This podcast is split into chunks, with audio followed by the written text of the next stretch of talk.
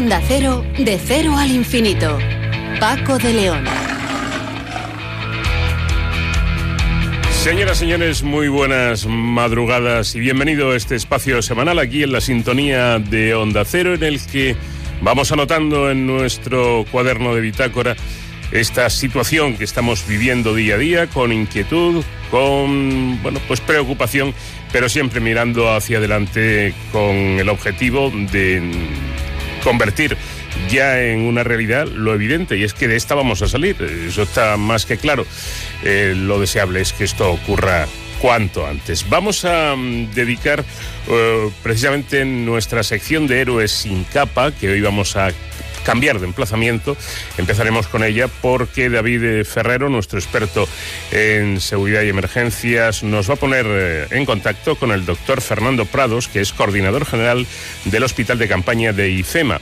Y también hablaremos con Marco Lozano, responsable de servicios de ciberseguridad para empresas de INCIBE, eh, desde donde han lanzado una campaña llamada Ciber COVID-19 para teletrabajar con seguridad. Esto que eh, pocos habíamos practicado bueno, pues, pues ahora se ha convertido ya en algo muy normal, poder trabajar desde casa, pero hacerlo con la mayor seguridad posible. Cambiando de asunto, hoy Sonsoles Sánchez Reyes nos trae una historia de un pastelero, sí, sí, pero de un pastelero que tal vez en realidad era un rey. Fue conocido como el pastelero de Madrigal. Vamos a hablar también con el profesor Antonio Más, que es director del equipo de investigación de la Universidad de Castilla-La Mancha. Eh, dirige un equipo de investigaciones que están trabajando con muestras de ARN del coronavirus dichoso para agilizar el proceso de diagnóstico de la COVID-19, es decir, para detectar eh, cuanto antes eh, la enfermedad y poder tomar las medidas oportunas. Y trataremos también la otra cara de esta pandemia, el aspecto económico, conocido los, los paros ya, o mejor dicho, los datos del paro eh, que conocimos en el, día de ayer. Vamos a hablar con este profesor de finanzas de ICADE Business School y además de esto hablaremos de la situación de las pymes en esta crisis y si las medidas tomadas por el gobierno son suficientes e incluso si el gobierno podría tomar alguna medida más. Todo esto con nuestras secciones habituales, con la Fundeu, con el profesor José David de la Fuente y es muy posible que al final del programa terminemos siendo optimistas con una buena amiga mía. Luego se lo cuento.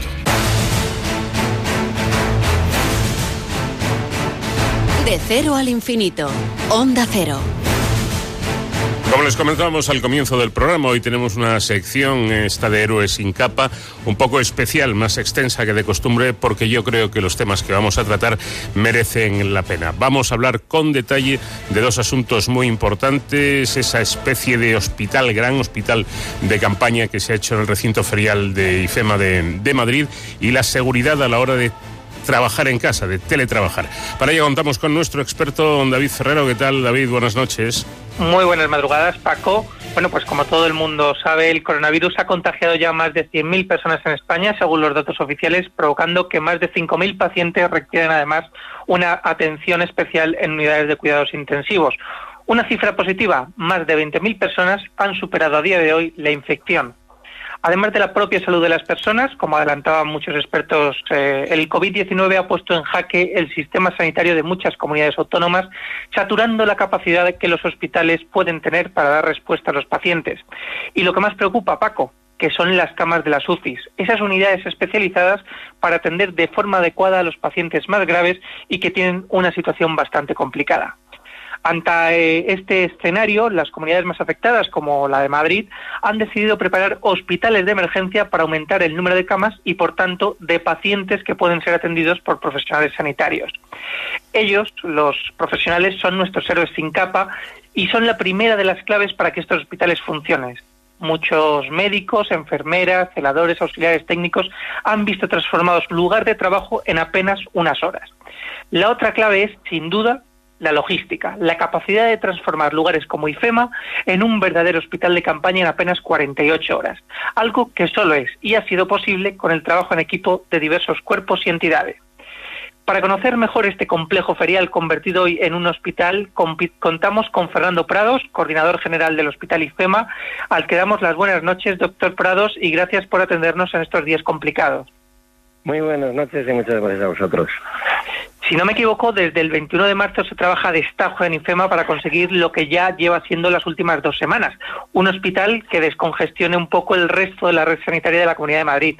¿Cómo se están viviendo estos días en un entorno tan inusual? ¿Cómo lo describe usted?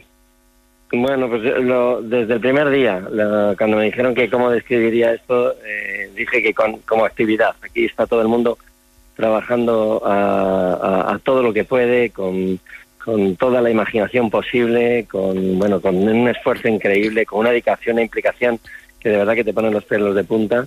Y bueno, pues eh, a buscar el objetivo que nos habían planteado desde la consejería desde el primer día, intentar habilitar el mayor número de camas con el manejo eh, que requiere ese tipo de pacientes para descongestionar eh, el trabajo de los hospitales, que es donde está también, lógicamente, trabajando con unos profesionales que se lo están, están dejando la vida porque están trabajando eh, como bueno pues como como no nos habían puesto nunca una prueba como esta y lógicamente cuando nos la han puesto pues se ha demostrado que el profesional sanitario pues tiene tiene otra percha. Sin duda, sin duda alguna.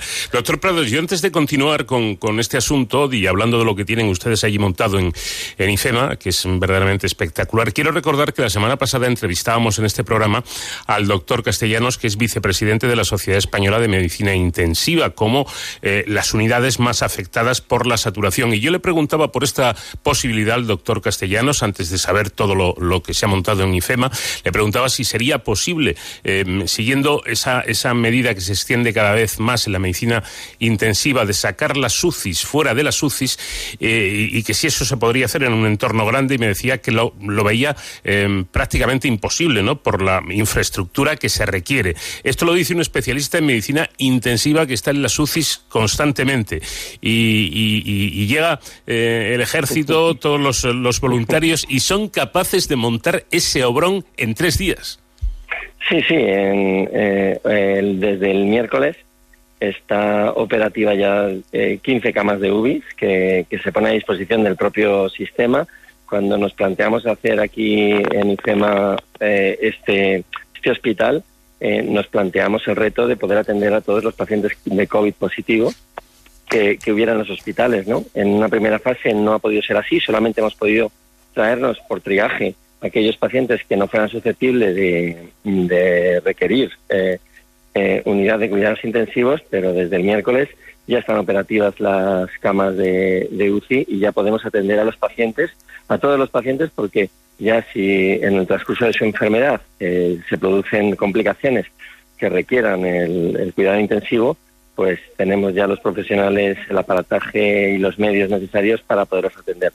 Y esto es gracias solamente a ellos, porque desde el primer momento vimos que era necesario esto, vimos que el potencial que tenía esto era brutal. Si conseguíamos ese aspecto, el aspecto de poderles tratar con cuidados intensivos, porque a los pocos que se nos han complicado, porque el triagen, bueno, pues porque la enfermedad es lo que es, hemos tenido que volverles a sus hospitales de origen. Eh, los primeros días y ahora ya pues eh, eh, bueno pues podemos ser autónomos y podemos mm, facilitar a los hospitales que nos traigan eh, bueno, pues el paciente un poquitín más complejo que pudiéramos manejar también desde, desde cuidados intensivos. Claro, porque volviendo a, lo que yo comentaba, que habíamos estado hablando con el doctor Castellanos, claro, sacar la UCI fuera de la UCI, pero dentro de un entorno hospitalario, es decir, sacar, eh, digamos, la medicina intensiva del box de, la UCI a una habitación de hospital, pero es que esto ha sido rizar el rizo, es llevar las UCIs, llevar las UCIs a donde se hacen ferias. Sí, sí, no, e, ellos mismos, ¿eh? ellos mismos cuando, cuando vieron que este era un requerimiento que iba a dar a esto unas posibilidades eh, muchísimo mayores, pusieron todo de su parte, todos los propios profesionales. ¿eh? Vinieron ellos mismos a decir, mira, yo estoy en mi hospital, pero eh, entiendo que estamos hasta arriba, no tenemos más posibilidades. Si pudierais tener allí un espacio, si pudiéramos ir allí nosotros y seguir, porque están han duplicado y triplicado en muchos hospitales las camas de UCI, con lo cual el personal que hay se ha tenido que hacer cargo de ello, ¿no? No había muchos.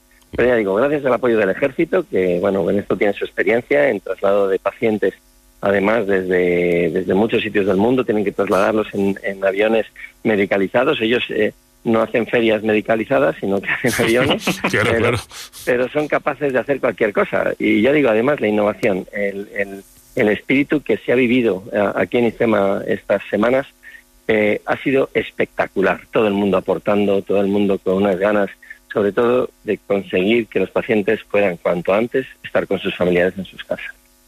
Qué objetivo tan tan importante. Esta, este trabajazo ingente en tiempo récord, ¿cómo se coordina? Pues mira, no, no te puedo decir más que eh, yo había tenido experiencias internacionales en catástrofes en Haití, en Bandache, en, Filipinas, en Pakistán, eh, y había tenido la oportunidad de montar dispositivos en, de fortuna. Pero claro, los dispositivos de fortuna en un país donde la sanidad es, mm, bueno, pues un, eh, un lujo, porque no tienen sanidad, pues eh, era relativamente fácil, porque nada que hicieras estabas aportando ya mucho más de casi lo que ellos tenían allí. Pero lo que hemos hecho aquí es eh, sencillamente, vamos, me parece que como soy parte me da vergüenza decirlo, pero lo puedo decir porque lo he visto en los demás y es absolutamente espectacular. El poder coordinar el trabajo de un fontanero con el trabajo de un médico, con el trabajo de eh, un logista, de una empresa que suministra material eh, y que todo eh, cuadre, que todo case, es absolutamente imposible. Cuando no falta una pieza que retrasa el trabajo del médico, eh, pues eh, no existe un técnico que es el que tiene que ayudar al médico a hacer cualquier tipo de, actuación. Con lo cual tenían que estar todas las piezas y todas al mismo tiempo. Por eso se han podido producir, bueno, pues eh, descoordinación como, como se ha hecho en algunos vídeos por ahí que algunas personas pues han dicho que pudiera haber producido. Pero tienen que entender que lo que hemos hecho en ocho días, en ocho días, en nueve días, eh, porque en nueve días ya está operativo prácticamente todo, eh, el trabajo que se ha hecho en estos nueve días eh, normalmente es, se planifican para un año, año y medio. O sea, cuando Sí. alguien se plantea construir un hospital, pues se plantea año, año y medio. Y entonces tienes piezas de sobra, eh, tienes personal de sobra, puedes hacer eh, las habitaciones que quieras, tienes planificado cuánta gente va a trabajar. Aquí no hemos podido hacer nada de eso. Aquí el primer día llegamos y dijeron, venga, hay que meter pacientes. Pero ¿cómo que si no tenemos nada? Que sí, que hay que meter pacientes, que me parece fenomenal, pero los hospitales necesitan que vosotros tratáis aquí pacientes. Tenéis médicos, tenéis oxígeno en balas, tenéis camas, pues por favor ir cogiendo pacientes. Y así lo hicimos desde el primer día. Y mientras tanto fuimos regulando todo para que el hospital fuera creciendo, fuera teniendo sus eh, instalaciones, eh, pudiera estar vinilado todo para poderlo limpiar bien, con sus pantallas para poder separar a los pacientes, con sus controles, con sus eh, habitaciones de limpio, con sus almacenes, un gran almacén de farmacia, un gran almacén de logística. Y todo eso se ha ido mientras dábamos altas y mandábamos pacientes a su casa que salían del, del pabellón aplaudido por sus compañeros y por, sus, y por los sanitarios que les atendían. Y eso, pues, eh, lo dices y, y no te lo crees. Sí, sí, es a mí me dicen, tienes que hacer esto, y digo, por favor, Es- Estás loco. que alguien, que, que alguien, que alguien Sí. mire a este que se da un golpe en la cabeza. porque no, no es normal. No, pero pero- ningún- ninguno dijo eso, ¿eh? Todos dijimos, adelante, consejero, nos lanzamos y esto va a salir. Eh, y bueno, y ha sido así. Efectivamente, porque yo me quedo, y posiblemente, eh, doctor Prados, esta sea, cuando esto pase, y pasen unos meses, eh, ya con el bicho muerto, quizás sea la gran lección que vamos a sacar, ¿no? Eh, tan importante es el trabajo de un fontanero como el de un médico, como el de un científico o como el de un ingeniero, ¿no? Sí, yo, yo, yo quiero decirte, nosotros nos paralizó la puesta en marcha del, del pabellón 9, que para nosotros era un lujo, era, era un Rolls Royce, estábamos trabajando en 600. Mm. Y de repente eh, ve- veíamos las instalaciones del pabellón 9 y se nos saltaban las lágrimas. Pero no había una pieza que conecta eh, la tubería de cobre con, Claro. el- con el- la, la toma de oxígeno de, de- de la entrada. Y era una pieza. Claro. Pero claro, era una pieza, eran 1.500 piezas. Eh, la empresa que tiene tendrá 100 o 200 de stock, pues para algunos arreglos en algún hospital, porque Ujú. cuando tienen que hacer un hospital nuevo, pues se las encargan y ya las van haciendo. Pero aquí no, las teníamos para mañana, las necesitábamos en 48 horas. Ujú. Y, y nos retrasó un poco el, eh, esa pieza, una puñetera pieza, Claro. teniendo a todos los profesionales, a todos los pacientes y todos esperando a esa pieza. Al final vinieron ese mismo día para montarlas más deprisa y que no tuviéramos que esperar otro día más. Vinieron 300 fontaneros prácticamente a poner cada uno tres o cuatro piezas. Pues ahí está. Pero los necesitábamos porque teníamos que abrir ya esto. Ahí está, y cada uno, cada uno en lo suyo, eh, en cada profesión, es absolutamente fundamental. 1.500 camas, eh, doctor Prados, ¿tienen previsión de aumentar su capacidad? Pues eh, según vengan los datos. Actualmente los datos de los últimos días nos dicen que, que el tema se está empezando ya a, a estabilizar y creo que con las que tenemos vamos a ser capaces de seguir. Pero esto se hizo con la filosofía de incrementarse hasta donde fuera necesario para que nuestros hospitales tengan el número de pacientes con los que puedan realizar su actividad con la mayor normalidad. ¿no? Y, hacia eso vamos. En el momento en que veamos que es necesario ampliaremos, en el momento en que veamos que ya no es necesario, pues estaremos a disposición de la consejería para que habilite lo que lo que sea necesario o deshabilite lo que sea necesario para trabajar con normalidad. Pero este es un eslabón que hemos hecho de mm, eh, provisional para dar un, un, servicio a los hospitales, que los hospitales puedan tener eh, bueno, pues el descanso o por lo menos no tener ese número de pacientes que saturan los procesos y que hacen que los pacientes no sean atendidos en las condiciones que necesitan. ¿Con cuántos profesionales sanitarios cuentan en, en, IFEMA y de dónde provienen? Porque los que están en los hospitales tendrán que permanecer allí, claro. Sí, señor. Pues eh, eh, hemos contado con, con, médicos, enfermeros y técnicos de primaria que, como los centros se han, eh, no se han cerrado, sí, pero, pero sí han restringido su actividad asistencial de pacientes crónicos, lo hacen a través de vía telefónica, pues esos profesionales son los que están aquí trabajando en mañana y tarde, junto con adjuntos de, y residentes de mayores de medicina interna y de otras patologías eh, y de especialidades médicas, que son los que están, digamos, eh, dando cobertura y dando eh, soporte a, esa, a, ese personal de primaria. Y luego por las noches son los servicios de emergencia, ¿no? tanto el SUMA como el SAMUR, los que se encargan de, de mantener o de, mantener la noche eh, los cuidados que sean necesarios. A todo esto se está uniendo pues mucha gente, ¿no? Mucha, muchísimos profesionales que están trabajando al Estado en su hospital y te vienen aquí a decir que ellos no quieren dejar de participar en esto, que les parece esto tan increíble que aunque tengan que doblar turnos, aunque tengan que venir en sus horas de descanso, eh, que por favor que, se lo, que les dejemos, ¿no? Te lo piden como favor, porque sin ninguna duda lo que estamos viviendo aquí hoy es increíble. A mí cuando me dijeron, yo tengo una hija que estudia cuarto de medicina, cuando me dijeron que los eh, alumnos no pueden estar por bueno porque se determinó así en principio, la verdad es que se están perdiendo una experiencia, se están perdiendo algo que jamás se verá eh, puesto en los libros. Esto hay que vivirlo. Esto no, va, no les va a entrar en el MIR, con lo cual tampoco pasa nada. Pero evidentemente lo que hoy podrían estar recogiendo en estos pabellones es la medicina de verdad, la medicina que, que nos enseñaron nuestros mayores, el contacto con el paciente, eh, la incertidumbre de, de, lo que es una infección, del poderte contagiar, de, del, de que te afecta además en lo familiar, porque todos hemos tenido un familiar que, que bueno, pues que está pasando por esto, uh -huh. y, y, la verdad es que tener esa experiencia eh, la van a tener solamente las personas que hayan podido trabajar en este periodo de tiempo que, que la verdad es que nos está sometiendo a, a, un reto que me parece increíble, por un lado, y maravilloso en lo profesional, por otro. Sin embargo, doctor Prados, eh, y esto es así, lo hemos podido eh, leer durante estos días, que este, esta eh, obra gigantesca que se ha hecho en IFEMA en un tiempo un récord, presentaba bueno, una situación bastante caótica, que había un cierto desorden, que eh, yo no sé hasta qué punto, porque eso lo saben ustedes, los que, los que están ahí. Sí. Me imagino que trabajar en esas circunstancias circunstancias no debe ser nada fácil en absoluto, pero ¿hasta sí, dónde ha llegado el problema? Bueno, el, el, problema se ha mencionado brutalmente por eh, algunos medios de comunicación y por las redes sociales que evidentemente lo, lo, lo multiplican todo, ¿no? Eh, nosotros, eh, evidentemente, desde el principio pensamos que esto iba a ser una, una locura, ¿no? Un ferial es un ferial, no es un hospital. Mm. Y eso tiene dos cosas. Primero, que no tiene habilitadas las áreas eh, para que necesitan los servicios de un hospital, no tienen vestuarios, no tienen eh, pues zonas de descanso para el personal, eh, aislada del resto, no tienen zona para atención de los pacientes, no tienen radiología, no tienen, o sea, no tienen de nada, porque esto no está hecho ni diseñado para ser un hospital. Y habría que habilitarlo, eso por un lado. Y por otro lado, el profesional que va a trabajar un centro sanitario tiene sus referencias, ¿no? Eh, rápidamente busca dónde está su almacén de material, rápidamente busca, buscas unas referencias que tienes en todos los centros sanitarios y que aquí no las tienes. Además es que vienen 400 personas, porque venían 400 personas de atención primaria o de hospitales que, que no han trabajado nunca aquí. Y además no han trabajado, muchos, muchos de ellos no han trabajado juntos nunca.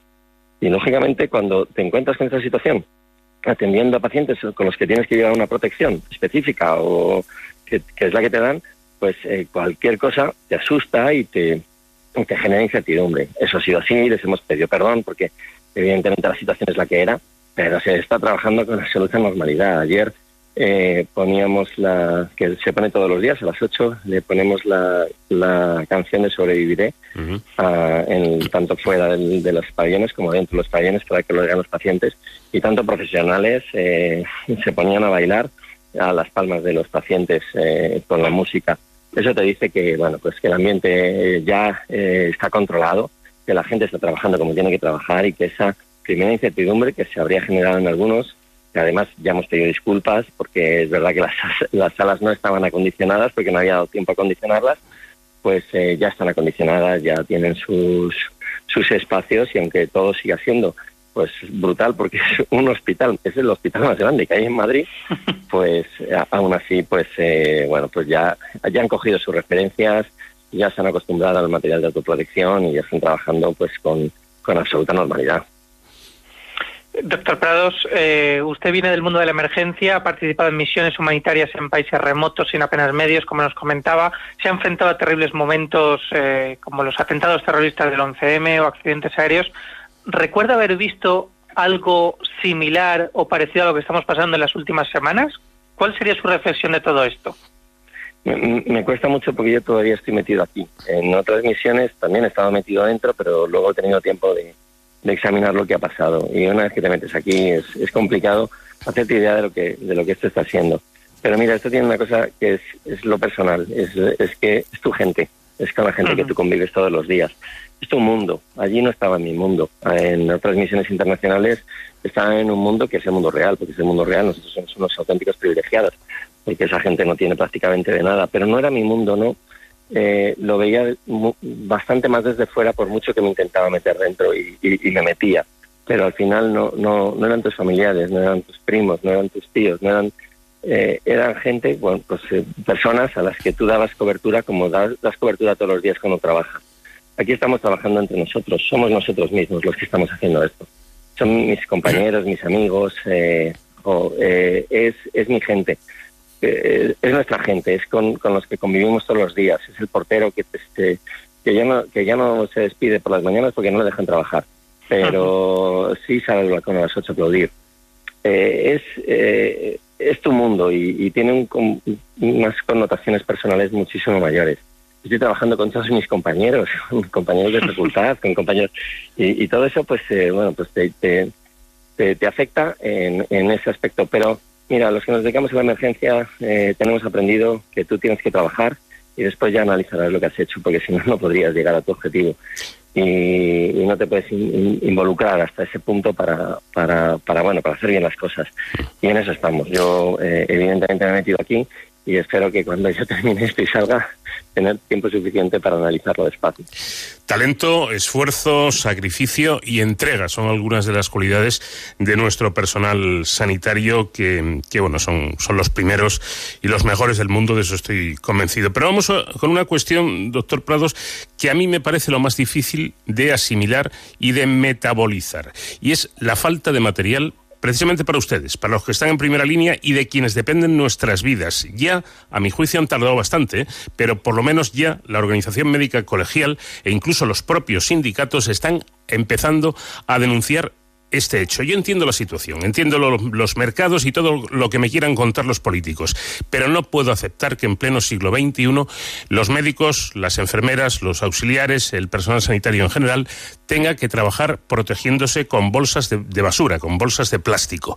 ¿Cuál es la situación que tienen ustedes en ese gran hospital de campaña de IFEMA en cuanto a ustedes se refiere, que son los que nos tienen que cuidar a nosotros? Sí, a ver, cuidar a los profesionales en este ambiente es absolutamente necesario porque es, eh, es un bien escaso. El profesional sanitario en estos en los momentos de catástrofe, en, las pandemias, pues es un bien escaso y lógicamente es necesario que estén en perfectas condiciones porque si falla uno es uno menos que tenemos y ya estamos en desventaja con el número de pacientes y vamos a seguir en desventaja. Con lo cual el perder un solo profesional porque se contamine o porque se enferme pues es, es estratégicamente, desde el punto de vista organizativo, un terrible error. Eh, el problema también está en que los profesionales no siempre utilizan estos medios de protección. Estos medios de protección, cuando no se utilizan habitualmente, pues se les tiene bastante miedo. ¿no?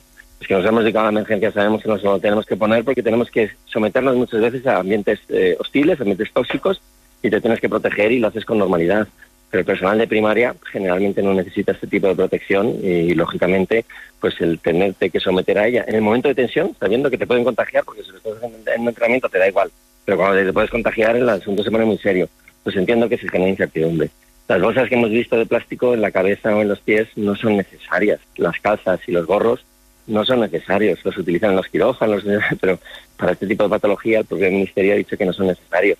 Si se los ponen, eh, bueno, pues eh, yo lo entiendo eh, perfectamente. Y desde luego eh, hemos tenido un problema de stock muy serio, pero muy serio, porque también es verdad que no teníamos una pandemia y que las empresas tienen pues el stock que tienen, no tienen más. Y de repente desde todo el mundo se les, se les ha pedido material. Y lógicamente al pedirse de todo el mundo pues se les ha gastado. O bueno pues o han jugado yo no lo sé porque no lo sé. Pero sí nos ha costado mucho encontrar material pero nos ha costado el material con la implicación de todos. O sea todos los gerentes a las 8 de la mañana se reúnen con el consejero para ver cómo están los hospitales en reuniones en las que he estado yo desde las el último mes. Y a esa reunión eh, asistía la presidenta eh, que estaba permanentemente diciendo, oye, que necesitáis, que necesitáis, que necesitáis, y, y, dónde lo podemos sacar. O sea, que ha sido una absoluta obsesión. En este caso es que es una pandemia y no puede ser que no haya, pero, pero no había. Esa es la realidad. ¿eh? Ahora, también tengo que decir que desde que se puso en marcha IFEMA, eh, nosotros para eso hemos sido unos privilegiados, porque hacia nosotros, hacia el SERMAS, el Servicio de Niños Salud, ha, ha tratado este centro de una forma especial para que no hubiera ese problema, sabiendo que el personal que venía no estaba especialmente entrenado en hacerlo y además que para ellos era estratégico que esto funcionara bien y cuanto antes. Pero ya digo, yo entiendo perfectamente eh, que los profesionales tengan ese grado de incertidumbre, pero bueno, también es verdad que el Ministerio ha sacado un documento en el cual dice cuáles son las medidas de protección y esas se han cumplido y se van a cumplir con total seguridad. No podemos no cumplirlas, porque si no las cumplimos y tenemos eh, menos gente, vamos a poder tratar peor a los pacientes.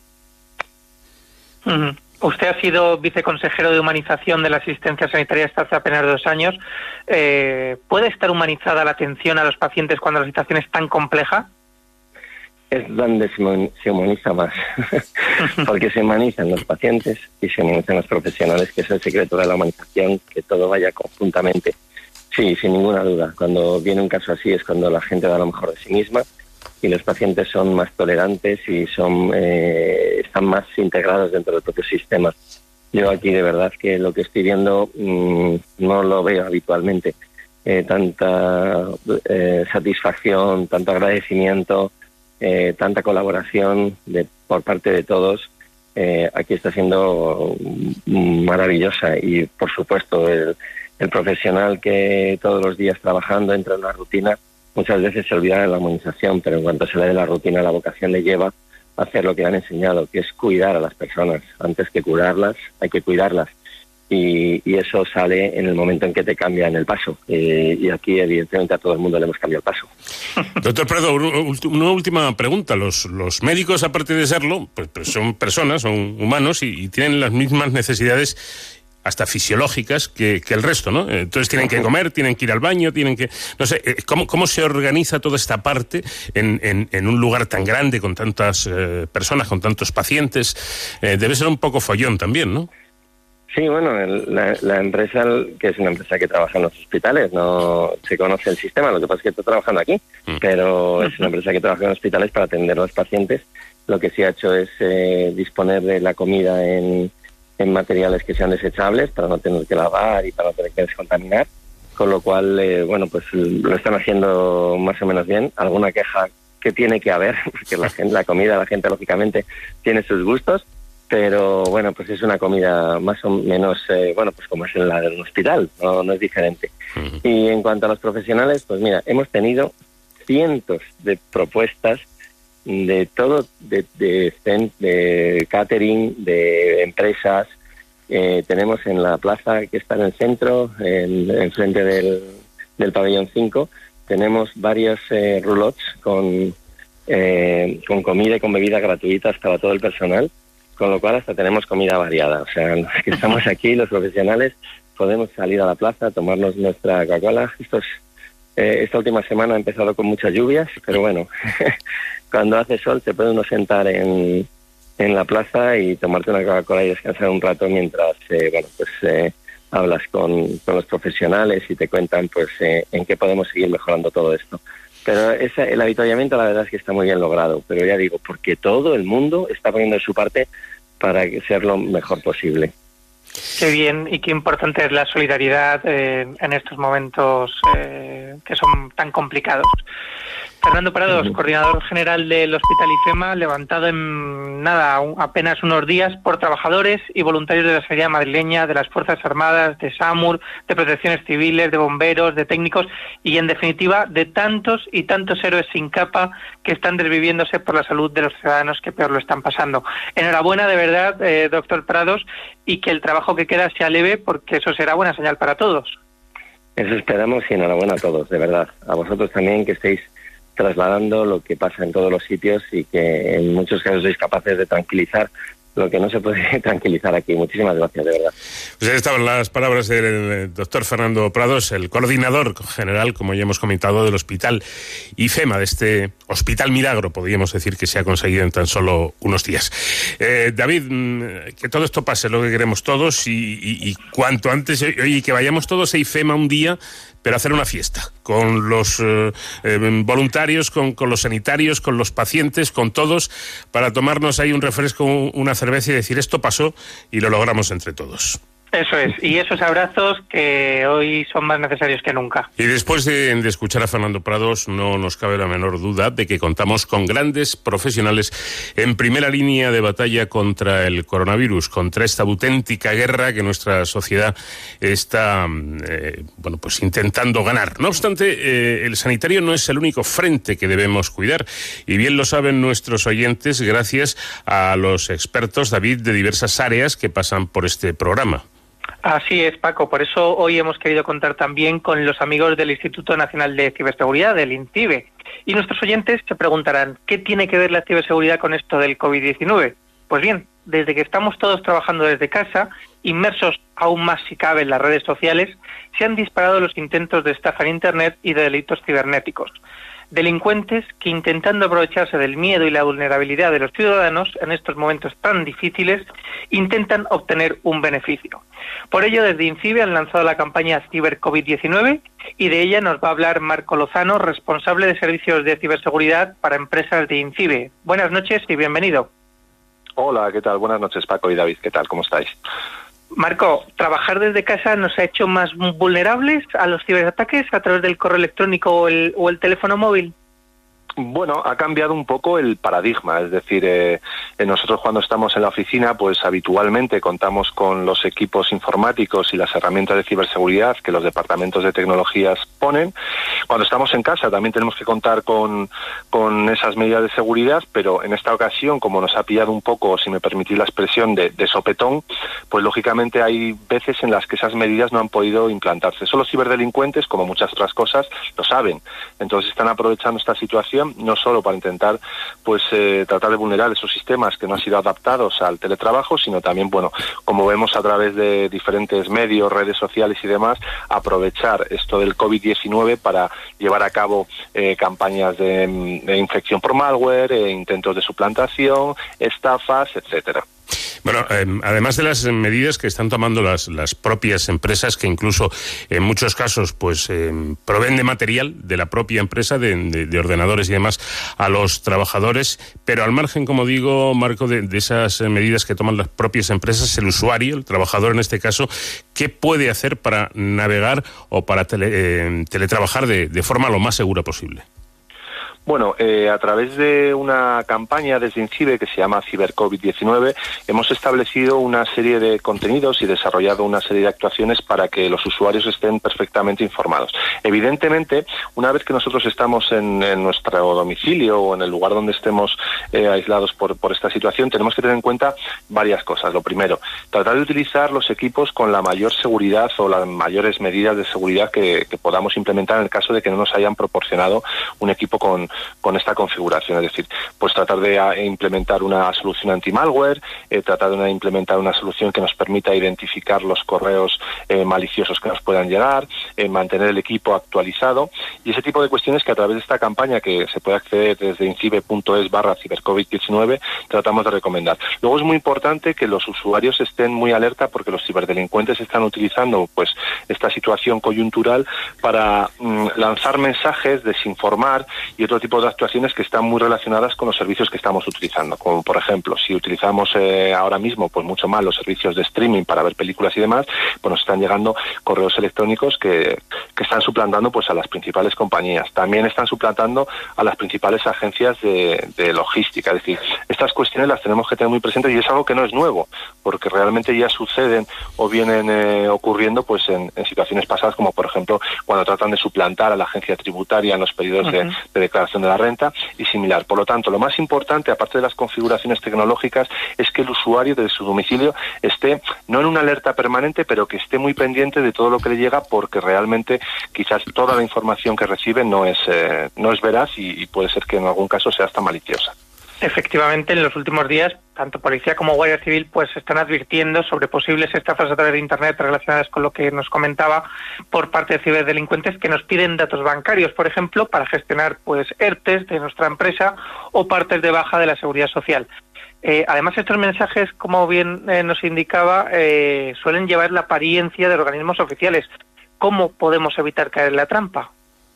Pues evidentemente ahora eh, prácticamente todas las organizaciones están poniendo mecanismos de comunicación adicional porque evidentemente pues las eh, las líneas están un poco saturadas ante las solicitudes de información, consulta, etcétera. La medida más eh, cabal o, más lógica sería pues ponernos en contacto en el caso de que recibamos un correo de la entidad que sea, de la empresa que sea, con una solicitud un poco extraña o sospechosa, pues ponernos en contacto directamente con esa empresa para verificar si realmente está llevando a cabo comunicaciones eh, con esas características. Es decir, si nos solicita pues eh, que introduzcamos eh, información financiera, que eso en ningún caso desde INCIBE recomendamos introducirlo porque ya nos advierten pues tanto entidades financieras como otro tipo de compañías, o si nos llevan a, algún tipo de portal extraño que vemos con una apariencia que se parece mucho pero notamos algún detalle, tenemos que, desconfiar. Desde, desde el INCIBE lo que proponemos es ponernos en contacto con la empresa organización, es decir, los canales oficiales para verificar si esa información es veraz. Lo mismo que, por ejemplo, cuando nos llega alguna información o desinformación, mejor dicho en este caso, a través de, de la mensajería instantánea como WhatsApp o redes sociales y demás, pues también verificar que esa información pues es, eh, es correcta y es eh, auténtica. Eh, desde luego, con esto del confinamiento, aparte del teletrabajo, pues estamos muchas horas eh, parados en casa sin saber lo, lo, que hacer y sobre todo sin ver a, nuestra gente, ¿no? Pues a familiares, a amigos, a compañeros de trabajo. Y entonces sí lo de enviar fotografías, eh, pues no sé, con motivo de, de cualquier cosa, eh, es algo que llevamos haciendo mm, desde hace tiempo. Ahora ya es que las fotografías de los amigos, de los familiares, de los compañeros, te llegan, Marco, en, en, en cascada, ¿no? Eh, más que nunca eh, también es lógico, ¿no? Pero no sé uh -huh. si nos estamos olvidando o estamos relajando las eh, medidas de, no sé si de seguridad o por lo menos de privacidad.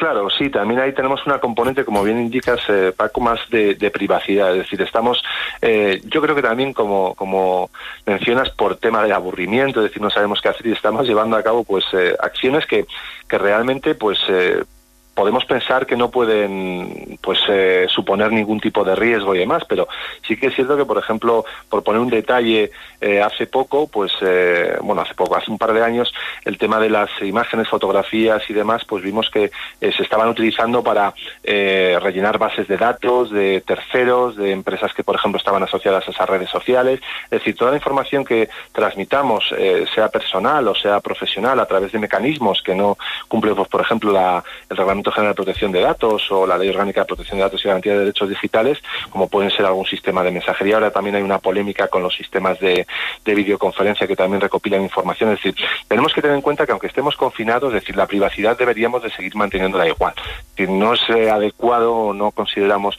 pues muy, muy algo que, se pueda hacer o que debamos hacer, pues enviar fotos en situaciones un poco comprometidas o haciendo un poco el tonto, porque luego todo ese tipo de información, por ejemplo, en el caso de que alguien se pueda quedar sin trabajo ante esta situación y vaya a, a ir a una empresa, pues puede esa empresa mmm, revisar esa información tanto en redes sociales y demás y ver que, que realmente pues se trata de una empresa pues oye que le gusta una persona perdón que le gusta hacer pues yo que sé mucho el tonto que se le gusta, le gusta exponer mucho y luego pues tenerlo en cuenta en el proceso de selección. Es un supuesto que me estoy inventando ahora mismo pero sí que es cierto que deberíamos velar un poco por la privacidad independientemente de que nos guste ahora mismo pues mostrar todas las situaciones en la cocina en el baño en la terraza en cualquier cualquier sitio.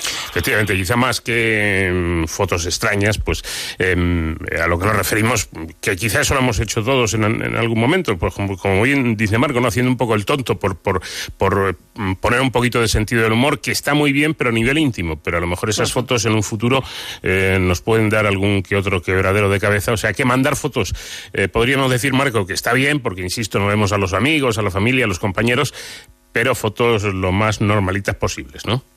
No, y aparte normalita, si queremos enviar una foto pues eh, plan jocoso o haciendo alguna broma, evidentemente como lo que recomendamos en, nuestras redes sociales, es decir, que se hagan en un círculo de confianza pues estrecho, es decir, con amigos, familiares y que gente que sabemos que no que no vamos a, o sea, que no va a poner esa foto o la va a subir sin, sin nuestro permiso, porque luego además estaría incurriendo en un posible delito.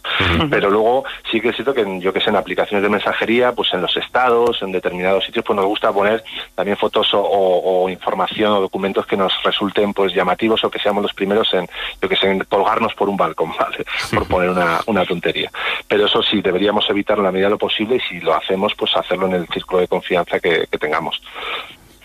Pues nos quedamos con estos consejos y todos recogidos en la campaña CiberCovid-19 del, del Centro del Instituto Nacional de Ciberseguridad para teletrabajar seguros, para proteger nuestros datos y también para buscar entretenimiento en la red de redes, eso sí, siempre de forma segura. Muchísimas gracias, Marco Lozano, mm. responsable de Servicios de Ciberseguridad. Sí. Si, me permitís un pequeño apunte, nada, mencionar que tenemos a disposición de, todos los usuarios eh, y empresas un teléfono de ciberseguridad, una línea de ayuda en ciberseguridad, que es el número de marcación corta, el 017, al que ante cualquier duda, sospecha y demás pueden llamar para verificar información o cualquier problema de ciberseguridad. Muchas gracias. Pues es importante ese número, ¿eh? recordarlo, 017, ante cualquier problema que podamos eh, ver o que nos suene a cuestión un poquito rara o extraña, 017. 17. Vamos de cero al infinito en Onda Cero. Paco de León. En estos paseos por la historia con Sonsoles Sánchez Reyes, hoy nos trae un curioso personaje. Sonsoles, ¿qué tal? Buenas noches. Buenas noches, Paco. Fíjate que en esta, en esta ocasión se trata de, de, un pastelero, pero vayamos al comienzo de la historia, que fue concretamente el 4 de agosto de 1578. Sí, ese día muchas cosas cambiaron porque el joven rey Sebastián I de Portugal, de 24 años, cayó en la batalla de Alcázarquivir, cerca de Larache, en el norte de África, en la que el ejército portugués fue derrotado y se perdieron miles de vidas, entre ellas la del rey marroquí Ab el Malik y la del aspirante al trono marroquí Muhammad al-Mutawakil. Por eso, la contienda también ha pasado a la historia con el nombre de Batalla de los Tres Reyes. Los supuestos restos mortales del rey Sebastián viajaron desde Marruecos hasta Portugal, donde fueron sepultados en el monasterio de los Jerónimos en Lisboa, pero se fue extendiendo la teoría de que no correspondían al rey y que éste en realidad había desaparecido en la batalla, surgiendo un movimiento conocido como sebastianismo que aseguraba que seguía vivo y algún día volvería a recuperar su trono. El apelativo del monarca como Sebastián el Deseado indica los dos momentos en los que su pueblo suspiró por él. En su nacimiento, al ser hijo póstumo y único heredero varón del trono, y en su muerte, al alimentar la esperanza de que aún siguiese con vida. El rey Sebastián había muerto sin descendencia, pasando la corona a manos de su tío Felipe II de España y perdiendo así Portugal su condición de país independiente. En ese contexto hubo varias suplantaciones de identidad de personas que afirmaban ser el rey regresado, y entre ellas es muy célebre el episodio conocido como del pastelero de Madrigal. Gabriel de Espinosa era un pastelero en la acepción de la época de artesano de empanadas y pasteles de carne, posiblemente de Toledo, pues el documento más antiguo que se conserva sobre él es el título de pastelero, expedido en dicha ciudad. En 1594 llegó a establecerse a la localidad abulense de Madrigal de las Altas Torres, tras haber ejercido su oficio por muchos lugares. Llega acompañado de una mujer llamada Isabel Cid y una niña de dos años, Clara Eugenia. Llamaba la atención que el pastelero tuviera muy buenas maneras, dominara idiomas y equitación, aunque podría haber aprendido con la milicia del capitán Pedro Bermúdez, a la que siguió en campaña ejerciendo su oficio. Sobre el origen de Gabriel de Espinosa, se ha especulado que fuera huérfano, que fuera hijo de don Juan Manuel de Portugal, padre del rey Sebastián, y de una madrigaleña llamada María Pérez o María de Espinosa, siendo hermanastro del monarca portugués, o que pudiera ser, como él mismo afirmaba, el propio Sebastián I. En ese momento, el vicario del convento de Nuestra Señora de Gracia, el Real de Madrigal, era un agustino portugués llamado Fray Miguel de los Santos, que había conocido personalmente al rey Sebastián por haber sido su confesor. Fray Miguel había tomado partido públicamente al apoyar a Antonio de Crato, último aspirante de la Casa de Avis al trono portugués, como sucesor del rey Sebastián, en lugar de a Felipe II. Por esa razón, el monarca lo había desterrado de Portugal a Castilla y el fraile había acabado en Madrigal, donde el convento agustino de Madrigal Extramuros era casa capitular de la orden en la provincia de Castilla. También en Madrigal residía a la sazón Mariana de Austria, monja de clausura en el convento de las Agustinas de la localidad, donde había sido ingresada con solo seis años de edad por orden de Felipe II, sin vocación de ello. Era hija ilegítima de Juan de Austria, héroe de Lepanto y hermanastro de Felipe II y prima del rey Sebastián. El pastelero Gabriel de Espinosa era pelirrojo, como el rey Sebastián, algo muy poco frecuente en la Castilla de ese tiempo. Conoció a Fray Miguel, quien parece haber creído que realmente era el monarca perdido, y quien le puso en contacto con la monja, diciendo tener visiones en las que aparecían ella y su primo Sebastián, casados. Poco después ambos se prometían en matrimonio, condicionado a la dispensa del voto de ella por el Papa.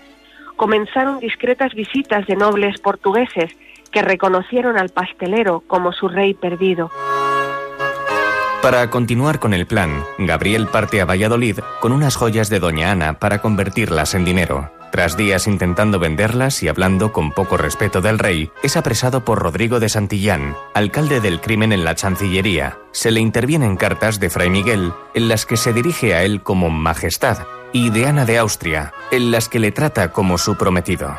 El asunto se remite directamente a Felipe II, y Fray Miguel es prendido. Se instruye un proceso contra los detenidos por suplantación de la personalidad del rey, acusándolos del delito de lesa majestad. Ambos fueron interrogados bajo tormento. Gabriel pasó de una pronta confesión de suplantación a afirmar después que era el rey portugués. El proceso era tutelado personalmente por Felipe II desde la corte.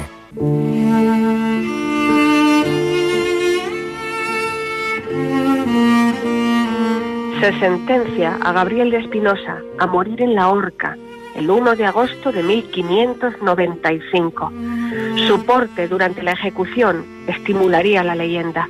El orgullo de su mirada, la tranquilidad ajustándose la soga al cuello, la ira con la que emplazó a don Rodrigo, el hombre que lo detuvo, ante el tribunal divino.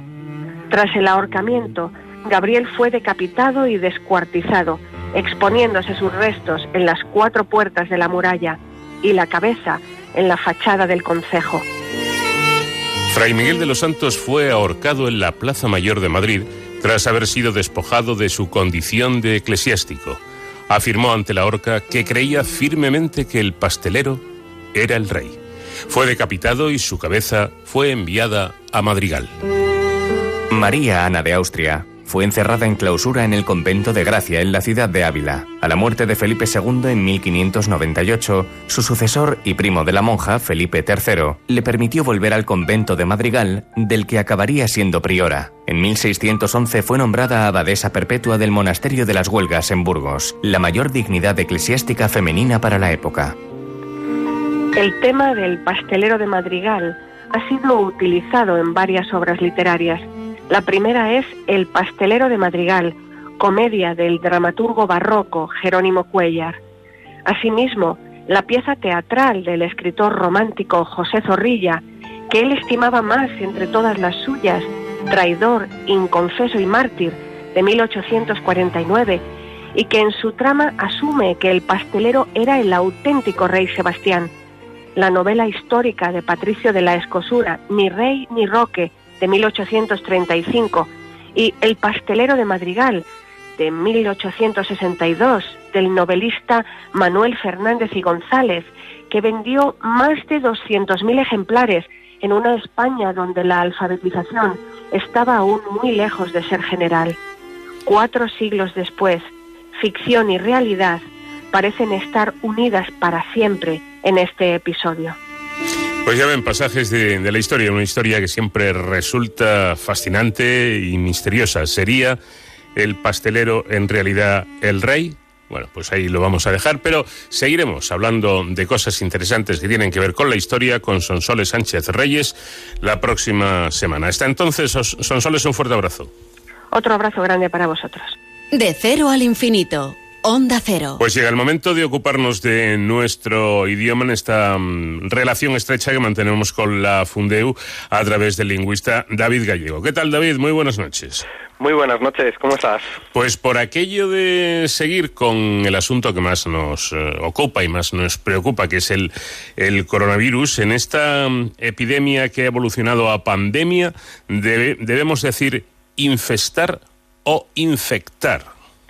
En este caso lo, adecuado es infectar con C.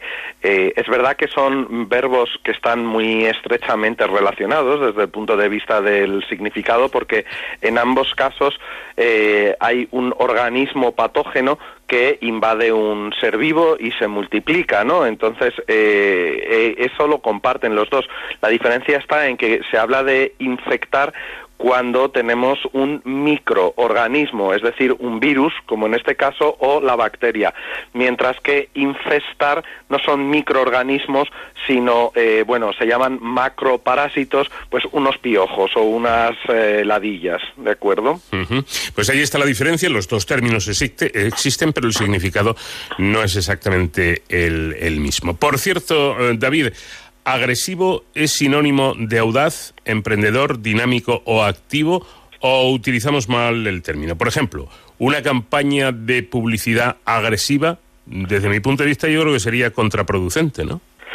Eh, a ver, durante mucho tiempo eh, se censuró ese uso de agresivo porque efectivamente eh, agresivo en el, en el español tradicional significaba que, que, agrede, que hace daño, que hiere, y mientras que en inglés ese aggressive sí que tenía ese matiz de eh, emprendedor, pujante, con decisión. Eh, sin embargo, llegó un momento en el que eh, sí que se, se, ha aceptado, y de hecho hoy en el, en el diccionario aparecen dos acepciones, que es que resulta llamativo o rompe con el orden establecido, y entonces ahí entraría lo de la campaña agresiva, si, si, llama, si llama la atención, o un emprendedor agresivo sería el que actúa con dinamismo, audacia y decisión. O sea que son dos acepciones eh, que hemos calcado del inglés de, eh, de, forma que agresivo ha ampliado su significado. Mm, pues aclarado el asunto, vamos con otra cuestión. Barajar una hipótesis, por ejemplo, ¿no? ¿E-, ¿Es correcta esta expresión? No es la más precisa, no es la más ajustada de toda la vida eh, cuando barajas, eh, barajas mm, un conjunto de naipes, de cartas. Entonces, eh, el, uso más riguroso de barajar exige la presencia de varias cosas, ¿no?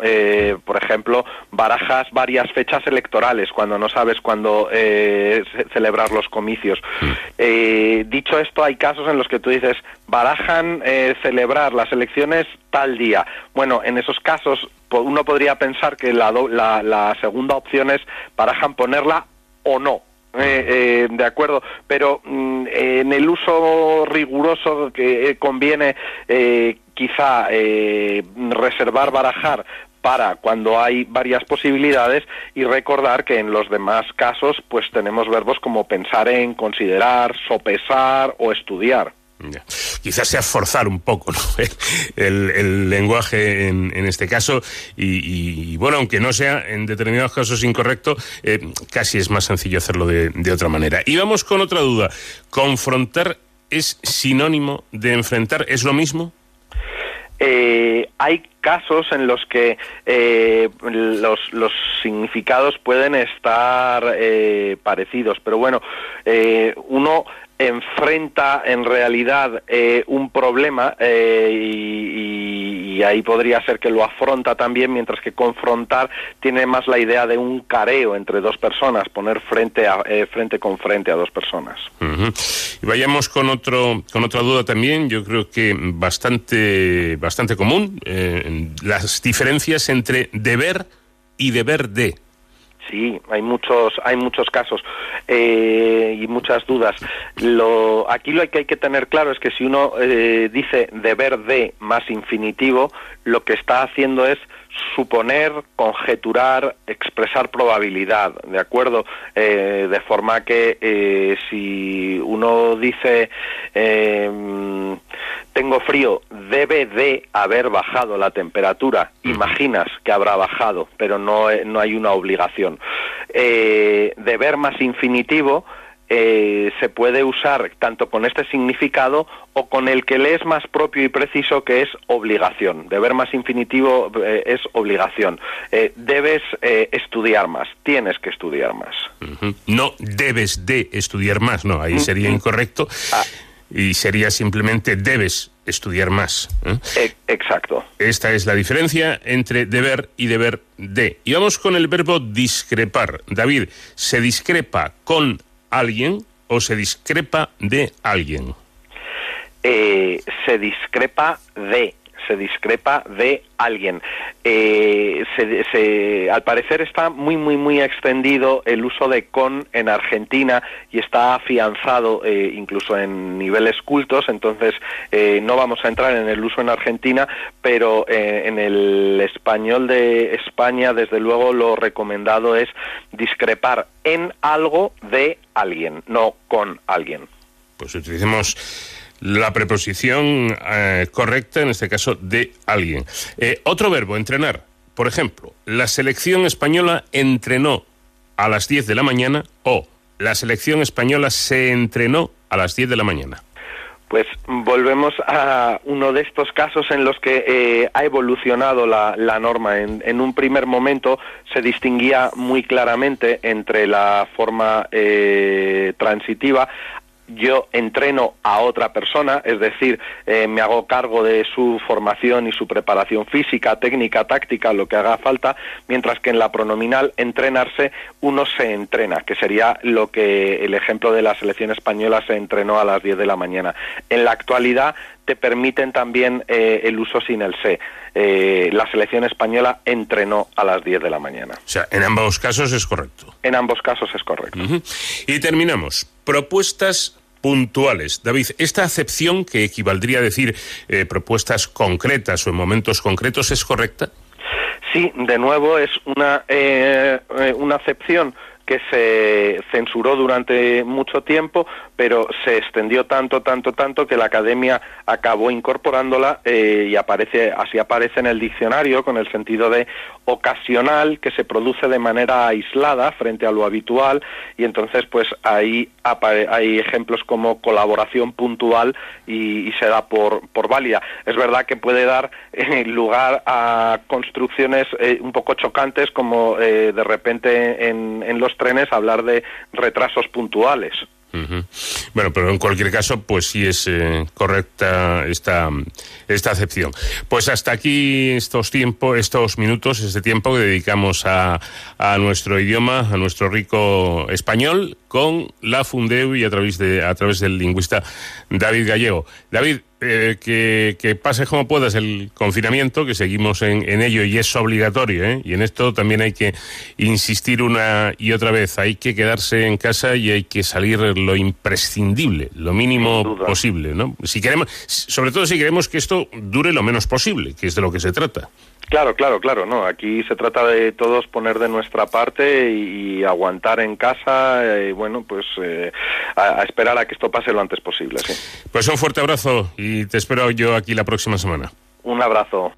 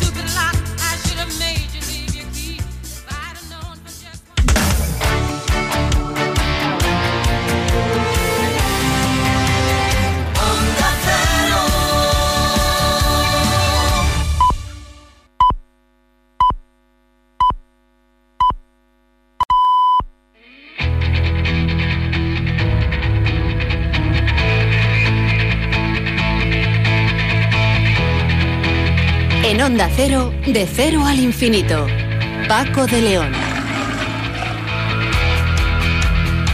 Llegamos ya al Ecuador de nuestro programa y todavía tenemos muchos asuntos que contarles. Tenemos pendiente esa entrevista al profesor Antonio Más, director del equipo de investigación de la Universidad de Castilla-La Mancha, que está dirigiendo un equipo de investigación que trabaja con muestras de ARN del coronavirus para agilizar el proceso de diagnóstico de la COVID-19, detectar lo antes posible la enfermedad en aquellos que la padezcan. Este es un dato muy importante para poder combatir esta pandemia. También vamos a hablar con el profesor Luis Garbía, profesor de finanzas de ICADE Business School, y comentaremos los recientes datos del paro que hemos eh, conocido, que conocíamos eh, concretamente en el día de ayer y que hablan de un panorama muy, muy malo. Eh, no era novedad, todos sabíamos lo que iba a suceder y, y, los primeros el gobierno, pues porque es lógico, ante el cierre de la actividad, ante el cese de la actividad y desde hace tiempo, incluso antes de tomar las, las medidas del primer Real Decreto, pues era evidente que los datos iban a ser, no solamente no iban a ser buenos, sino que iban a ser muy malos. Y aparte de esto, queremos hablar también con el profesor Garbía de la situación de las pymes, de los pequeños y medianos empresarios, de los autónomos, ante esta crisis y si las medidas tomadas por el gobierno son suficientes o no. E incluso si hay todavía margen para que el gobierno tome más medidas y quizá más contundentes.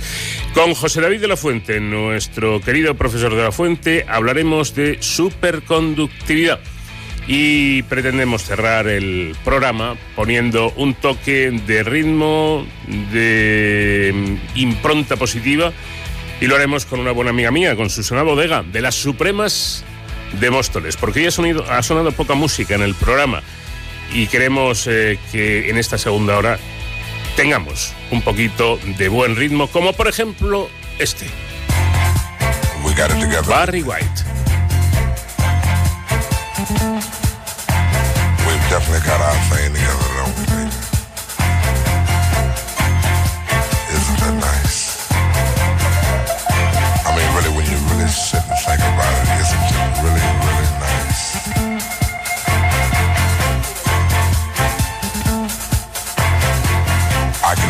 feel myself slipping, slipping more and more ways.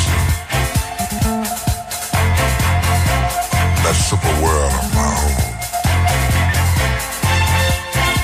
Nobody but you and me. We've got it together, baby.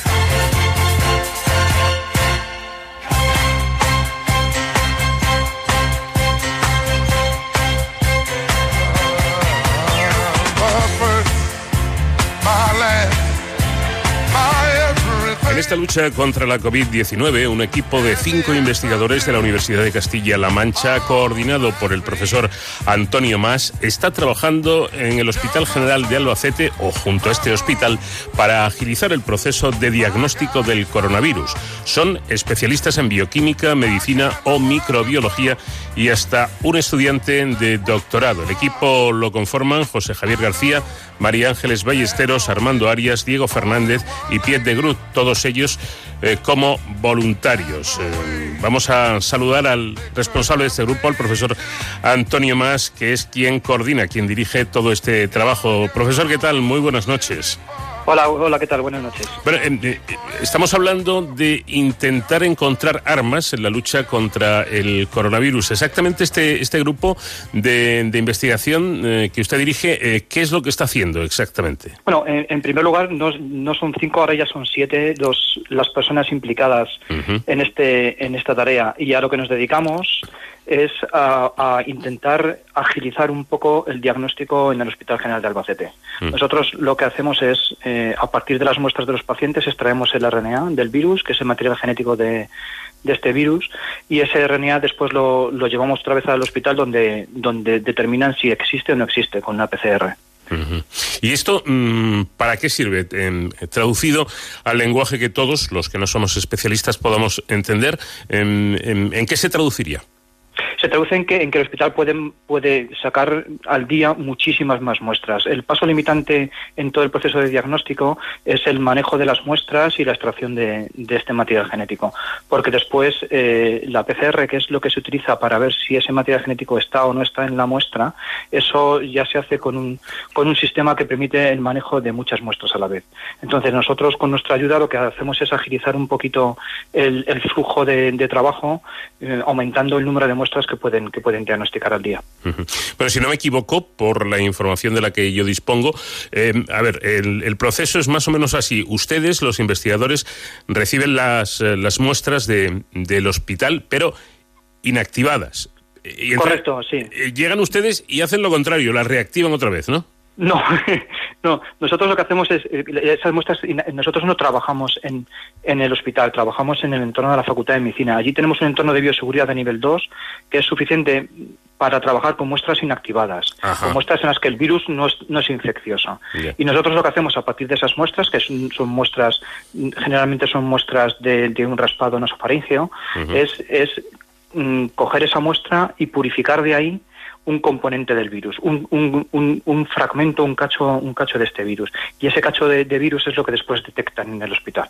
Uh -huh. hacen, hacen, ustedes cosas que realmente eh, suenan espectaculares, ¿no? A ver, explíqueme esto. Eh, una vez que eh, proceden a, a, a, pasar la muestra por, por, eso, eh, por los filtros donde se queda unido el, el ARN, las lavan, pero las lavan con agua o cómo es?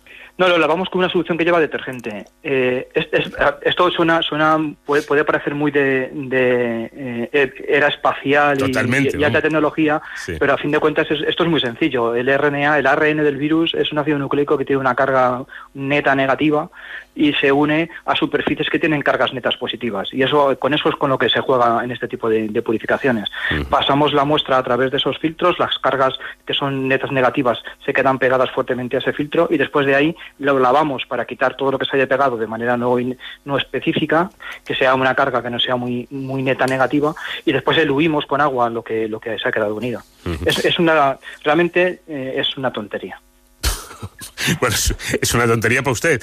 Sí, sí, claro. Que están muy acostumbrados a esto, ¿no?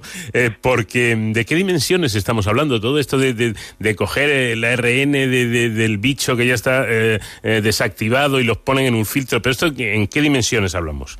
Eh, cosas muy pequeñas. El, los virus, los virus mmm, son muy pequeñitos, solo se pueden ver con microscopía electrónica. Entonces estamos hablando de un virus que igual tiene un diámetro de 50 a 60 nanómetros. Eso es muy, muy, muy, muy, muy, muy pequeño. Sí. Y el RNA que extraemos pues son moléculas que solo se ven mediante difracción de rayos X. Claro, y a pesar de esas dimensiones eh, microscópicas, y nunca mejor dicho, ustedes pueden utilizar una, una mm, solución eh, en líquido, pero que a su vez lleva detergente.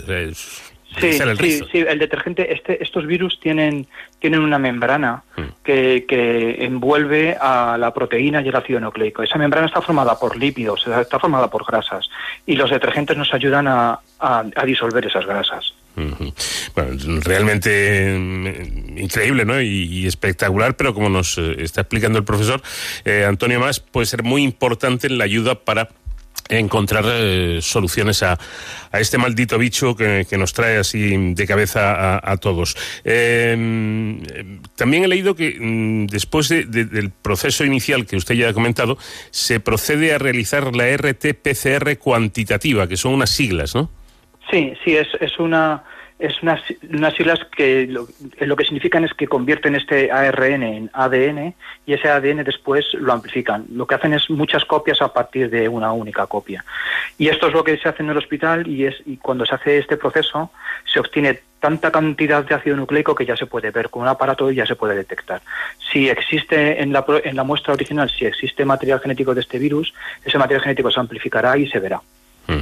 ¿Y, ¿Y cómo va ¿Cómo va el trabajo y la coordinación de, del trabajo entre, entre ustedes y el propio Hospital General de Albacete, que es el destinatario final, me, me supongo, para eh, cuando tengan los datos en concreto eh, o más concretos, pues puedan empezar a trabajar en, en, en una medicación específica? No, esto esto es para diagnóstico. Esto, o para diagnóstico, esto, esto, esto, es solamente mm. diagnóstico, sí. Mm. Entonces, no, y, y el, el, flujo es perfecto entre el hospital y nosotros es perfecto. Y a nosotros nos llegan las muestras, nos extraemos el RNA, el RNA se lo devolvemos al hospital, ellos sacan, y ellos sacan el diagnóstico. Según les llega el RNA, ellos pueden tener el diagnóstico en tres horas. Mm. O sea que ese flujo es perfecto y no hay ningún problema. El problema que estamos teniendo nosotros, como lo está teniendo todo el mundo en general, son los suministros. Ahora mismo, ahora mismo obtener eh, los reactivos para poder hacer todas estas técnicas está siendo una tarea muy, muy, muy complicada, porque todo el mundo, y cuando digo todo el mundo, es en, en realidad todo, todo el planeta Tierra está pidiendo reactivos, los mismos reactivos para hacer el mismo tipo de, de cosas. Entonces, la, la, producción se está viendo bastante comprometida. Además, eh, no sé yo, pero me imagino, profesor, que habla usted de esos reactivos eh, y me imagino que todo el material que utilizan eh, ustedes es, eh, es, algo que no suele ser muy abundante, ¿no? Porque se, se, utilizarán en investigación, pero claro, en unas cantidades mucho menores a las que se requieren ahora. Y supongo yo que conseguir eh, todo, todo este arsenal de cosas que necesitan ustedes no se puede hacer de un día para otro. No, no, pero las empresas eh, están, están haciendo también una labor muy, muy importante de reordenamiento de sus flujos de trabajo para eh, aumentar la producción de este tipo de reactivos. Y, y esto implica que otros, otros reactivos se, van a producir en menor cantidad. Pero estas empresas están, eh, están haciendo que ese flujo de trabajo vaya en la, en la dirección que nosotros necesitamos. El otro día me, explicaban desde una empresa española que se dedica precisamente a estas cosas la diferencia que hay entre los llamados uh, test rápidos y mm, los otros, los que se hacen precisamente en, en España a través de dos empresas, eh, que son las únicas que se dedican a esto. Y me decían, no, los, pues se había comentado que si el gobierno no había querido que estas empresas eh, trabajaban con, e, trabajaran con ellos y por eso se fueron al mercado chino. Y me explicaron la cuestión que no es así, ni muchísimo menos. Al menos una de esas empresas me aseguró que estaba trabajando absolutamente mm, bien con, con el gobierno a través del Ministerio de Sanidad. Lo que pasa es que ellos no hacen los test rápidos, sino que hacen otro tipo de test que son mucho más lentos, que requieren además de que la prueba se haga en un, en un laboratorio. Eso sí, son test fiables casi, casi al, al 100%. Me ponía un ejemplo. Una cosa es el test de embarazo, que lo compras en una farmacia y lo haces tú en casa, y otra si quieres que, que, te digan si una mujer está embarazada o no al 100%, que eso lo tienen que hacer en un hospital. Sería un poco la diferencia, ¿no?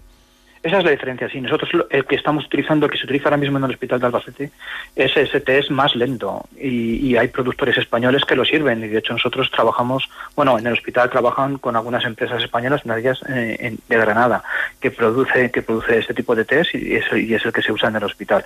Los test rápidos es, como dice usted, es como una prueba de embarazo y bueno, pues tienen otras características y, y otras finalidades, sí. Bueno, pues vamos a dejar, a dejar, que sigan trabajando estos no cinco, sino siete mm, investigadores, eh, siete profesionales que, que, están en perfecta coordinación con el Hospital General de Albacete. Se trata de encontrar un mecanismo que en el menor tiempo posible sea capaz de decir si una persona está infectada o no lo está. Creo que además dentro de, del grupo que usted dirige hay integrantes que ya trabajaron cuando eh, la crisis de, del ébola en Sierra, León, en Sierra Leona, es decir, que esto no es nuevo para ellos. Sí, no, sí, no, yo estoy muy orgulloso de este equipo. Es un equipo además que está formado por, por, por todo tipo de escalas dentro de la universidad. Hay estudiantes predoctorales, hay, hay técnicos de laboratorio, hay profesores, hay, hay de todo un poco. Y entre ellos, como, como usted bien dice, hay una persona que estuvo tres meses trabajando en Sierra Leona durante el último brote de ébola, montando allí un laboratorio cuando trabajaba para la Universidad de Cambridge. O sea que es, es gente con bastante experiencia, sí. Mm. Bueno, y para, para terminar, bueno, esto es un, poco jugar a pitoniso seguramente, pero eh, aparte de ser realistas con la cuestión, con las cifras, con los estudios, como van, porque no se puede engañar a nadie, pero siempre apelamos un poco a, algún dato esperanzador. Yo no le voy a decir que, me diga eh, una fecha de cuándo esto va a terminar, porque estoy seguro de que usted tampoco lo sabe, pero, pero podemos, eh, con lo que hay hasta ahora, eh, decir que, estamos eh, relativamente cerca de, de, una solución, o por lo menos de un control de la pandemia. Yo lo único que puedo decir es que estamos un día, hoy estamos un día más cerca que ayer. Y, y, no puedo decir más. Yo, yo, yo espero que sí, y los datos mm, que, que, que, se, que se reciben, que se publican sobre datos sobre casos confirmados día a día, parece que eso indica que estamos acercándonos, pero eh, eh, establecer eh, tiempos es muy muy complicado. Estamos ante algo totalmente novedoso, nuevo, frente a lo que no nos hemos enfrentado nunca y bueno, pues hay que ir viviéndolo día a día. Pues vayamos viviéndolo día a día y quedémonos con eso, ¿no? Que un día más, ya sé que está muy manido, que se ha dicho muchas veces, pero no deja de ser una verdad, seguramente la única verdad que tenemos hasta ahora. Un día más es un día menos. Antonio Más, eh, director de este equipo de, de, investigación de la Universidad de Castilla-La Mancha, gracias por habernos atendido y sobre todo enhorabuena por el trabajo y el esfuerzo que están realizando. Muchas gracias a vosotros por darme la oportunidad de, dar, de dar a conocer la labor de, de, esta, de estas personas que, que están currando y currando mucho, mucho durante todo el día.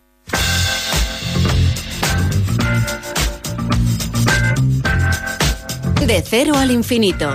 Onda Cero.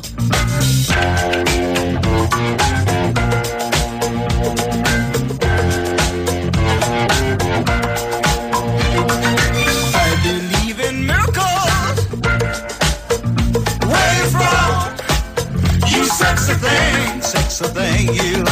I believe in miracles. Since you came along, you sexy thing.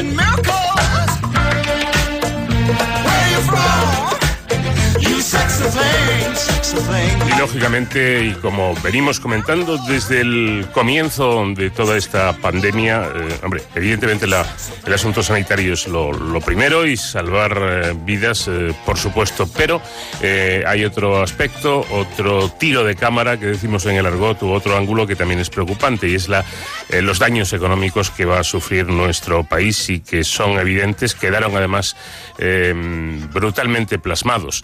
En el día de ayer cuando conocimos los, los datos del paro eh, que, bueno son los, los, los más eh, severos, los más eh, tremendos de, la historia de España, porque en, en un solo mes han caído 300.000 puestos de trabajo, casi nada, y han dejado de cotizar a la seguridad social 800.000 personas. Ojo, ojo, esta seguramente será la primera vez que habrá que decir aquello de de esto no tiene culpa el gobierno. ¿eh? Esto es una situación que lamentablemente ha sucedido por esta pandemia, por este virus, y en cualquier caso, si hay que exigir responsabilidades, será después de que salgamos de esto. Vamos a hablar de todo este asunto eh, con alguien a quien ya hemos tenido en nuestro programa, es el profesor Luis Garbía, profesor de finanzas de ICADE Business School. ¿Qué tal, Luis? Muy buenas noches. Buenas noches, Paco. Buenas noches. En primer lugar, y antes de ir a lo de las pymes, que era realmente el motivo de, esta entrevista, me gustaría conocer tu, opinión, tu valoración acerca de estos datos que conocíamos, insisto, en el día de ayer, cuando el Gobierno eh, ofreció eh, las estadísticas del paro y de las cotizaciones a la seguridad social. Pues, pues está siendo un desastre y lo que va a pasar o lo que está pasando esta Semana Santa eh, va a ser una broma en comparación con el verano que vamos a tener. Tenemos que ser todos conscientes de que eh, la situación es grave para el mundo entero, pero en el caso de España en concreto, viviendo un 15% del turismo del PIB eh, y un 12% del comercio, o sea, un 30% depende de actividades que tienen que ver con contacto humano. el tema del aislamiento para España va a ser especialmente grave y todavía nos quedan por ver cifras peores. Desde luego son, son datos muy preocupantes, pero yo creo que no nos pilla de nuevos, ¿no? Eh, era, era evidente que esto o algo muy parecido a esto iba a suceder. No, sin duda. O sea, al final, eh, parar la actividad económica de un país es metafóricamente como un ataque al corazón. O sea, se para el corazón, nos meten en la UBI y lo que está haciendo el Estado es eh, mejor o peor, pero lo que está haciendo es metiendo liquidez, metiendo un aguante en todos aquellos sectores donde lo necesiten. Al final, eh, los 300.000 parados que se anunciaban ayer eh, tienen que ver en su gran medida, y quiero creer que tienen que ver con ERTES, porque además eh, con, el, con la prohibición de los despidos la cifra de parados más o menos está controlada y cuando pasemos la situación temporal, que se prolongará más en el tiempo o menos, pero esperemos todos que sea eh, temporal y que se prolongue lo menos posible en el tiempo, es de entender que esta cifra se reducirá no a la misma velocidad, pero sí bastante rápido. Bueno, esa es la parte, mm, digamos, positiva o presuntamente positiva, luego veremos qué ocurre, de, este dato demoledor y, y, tremendo, ¿no? Que son, como eh, está indicando el profesor Garbía, ERTES, no ERES. Es decir, se supone que estos trabajos, si no todos, la mayoría, ojalá sean todos, se recuperarán una vez que pase todo esto. Pero vamos con el asunto que teníamos en principio en cartera, que era las nuevas medidas adoptadas por el gobierno para el caso de las, eh, de las pymes. Eh, bueno, siguen estudiando aplicar esas moratorias a las cuotas de la seguridad social de autónomos eh, y pymes para aliviar la situación económica que ha provocado todo este todo este asunto. Yo creo que todavía el gobierno anda pues eh, un poco a salto de mata, también es normal, ¿no? Porque es difícil tomar estas decisiones, es un asunto muy complicado. A tu juicio, Luis, ¿es asumible o son asumibles estas medidas para el sistema de seguridad social? Eh, asumibles son y además eh, no tanto pensando en estas concretas, sino por ejemplo en la del alquiler, que es todavía más compleja, yo tengo la sensación de que el gobierno está hilando bastante fino. Está hilando bastante fino y lo está intentando hacer con bastante cuidado y no solo pensando en las medidas, sino también pensando en los presupuestos generales del Estado que, están bastante mal. O sea, en ese sentido, Paco, respondiendo a tu pregunta, eh, creo que son asumibles, son adecuadas y a todos, a todos nos van a costar un esfuerzo tremendo. ¿Y quedaría, a tu juicio, alguna medida económica por, por aplicar? Eh, a, mi juicio, eh, prohibición de despidos, sostener a las empresas que están manteniendo esos trabajadores y sostener a las empresas que tienen que seguir en esa actividad bajo mínimos. Eh, la moratoria en impuestos, el tema del alquiler y las y las y los suministros, que también afecta el Real Decreto a los suministros, para mí son las, las medidas que había que dar esencialmente y, cuanto antes. Han esperado al 20 de abril a cobrar la cuota eh, de abril, han esperado a cobrar la cuota de abril, lo cual me parece ya cargar de más peso a los autónomos, pero son medidas totalmente necesarias y yo creo que con estas medidas eh, vamos a poder aguantar eh, los meses que viene. Pues ojalá sea así. La, la pregunta eh, dada la situación, yo creo que es complicadísima, vamos, eh, a, mí me, dan escalofríos, ¿no? Pero estamos oyendo a los autónomos decir, y evidentemente llevan razón, oiga, si yo no trabajo, si yo no puedo abrir mi negocio, evidentemente no puedo facturar, no ingreso. Si no ingreso, ¿cómo pago los impuestos? A ver, los impuestos desde desde el martes pasado hay una moratoria de seis meses en el pago por los por las siguientes tres cuotas, por mayo, junio y julio. Perdón, por cuotas no. Eh, impuestos todavía nadie ha dicho nada y es de esperar que para el 20 de abril, para el siguiente IVA, alguien diga algo. Y, y, falta algo, sí, falta algo, pero ya es una medida extraordinaria a todo aquel que, le, que lo necesite, que son rentas mínimas de auxilio para aquel que tenga que hacer la compra. Por ejemplo, para los autónomos hay una prestación extraordinaria por cese de actividad desde hace dos semanas que son 661 euros. O sea, estas son medidas con varias capas. Y una cosa importante que tenemos que comentar, Paco, es que están pensadas estas medidas para que la asesoría que esté, la asesoría es un servicio de un servicio esencial. O sea, aquel autónomo que tramite su actividad en papel puede desplazarse a la asesoría y tramitar todo esto en papel, seguir tramitándolo en papel, que lo deseable sería que nadie estuviera tramitando nada en papel, pero las asesorías siguen siendo un servicio de primera necesidad y todo esto de lo que estamos hablando lo pueden tramitar ellos.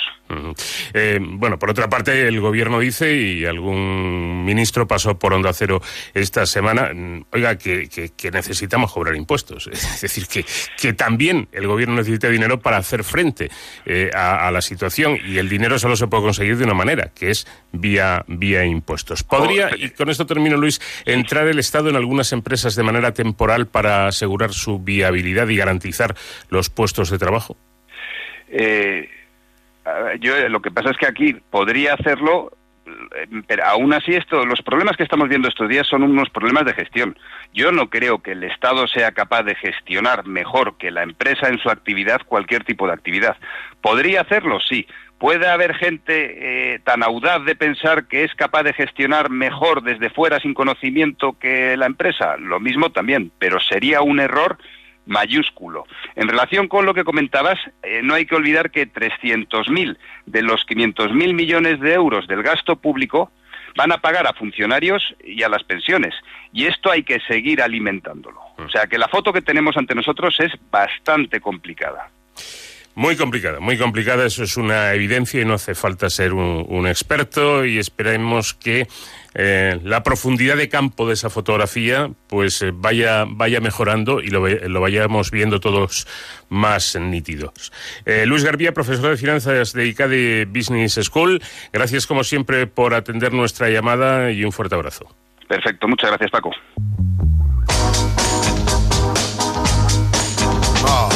I'm cero al infinito.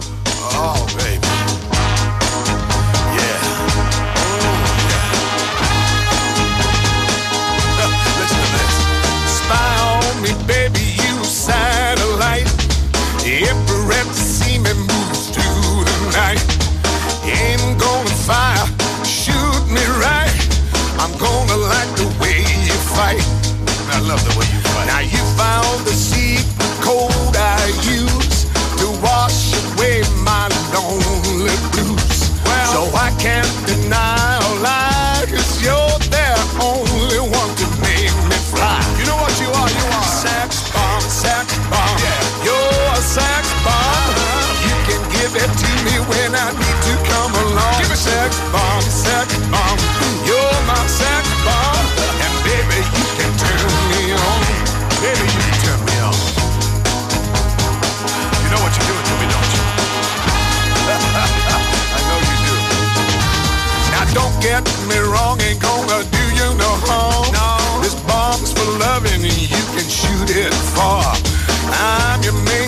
target, come and help me ignite.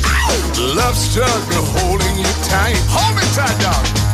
Make me explode, although you know the route to go to sex me slow. And yes, I must react to claims of those who say that you are not all sex bomb, sex bomb. You're my sex bomb. You can give it to me when I need to come along. Sex bomb, sex bomb. You're my sex bomb. And baby, you can turn me on. Turn me on, dog. Sex bomb, sex bomb.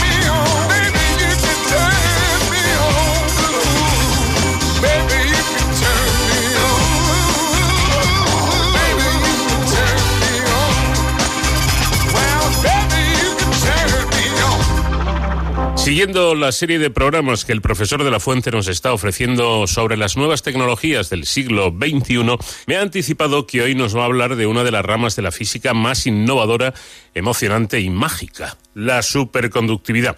Su estudio ha deparado muchos premios Nobel y, esta rama de la física puede conseguir cosas tan insólitas como crear conductores de resistencia cero, es decir, que no se calienten y por tanto que no pierdan energía en el transporte de la electricidad conseguir la levitación de objetos y no como consecuencia de un fenómeno paranormal ni nada parecido una experiencia mística, y generar campos magnéticos de intensidades comprendidas entre valores pequeñísimos, capaces de medir la actividad de nuestras neuronas, fíjense, hasta potentes, tan potentes como para mover trenes a velocidades de 600 kilómetros por hora.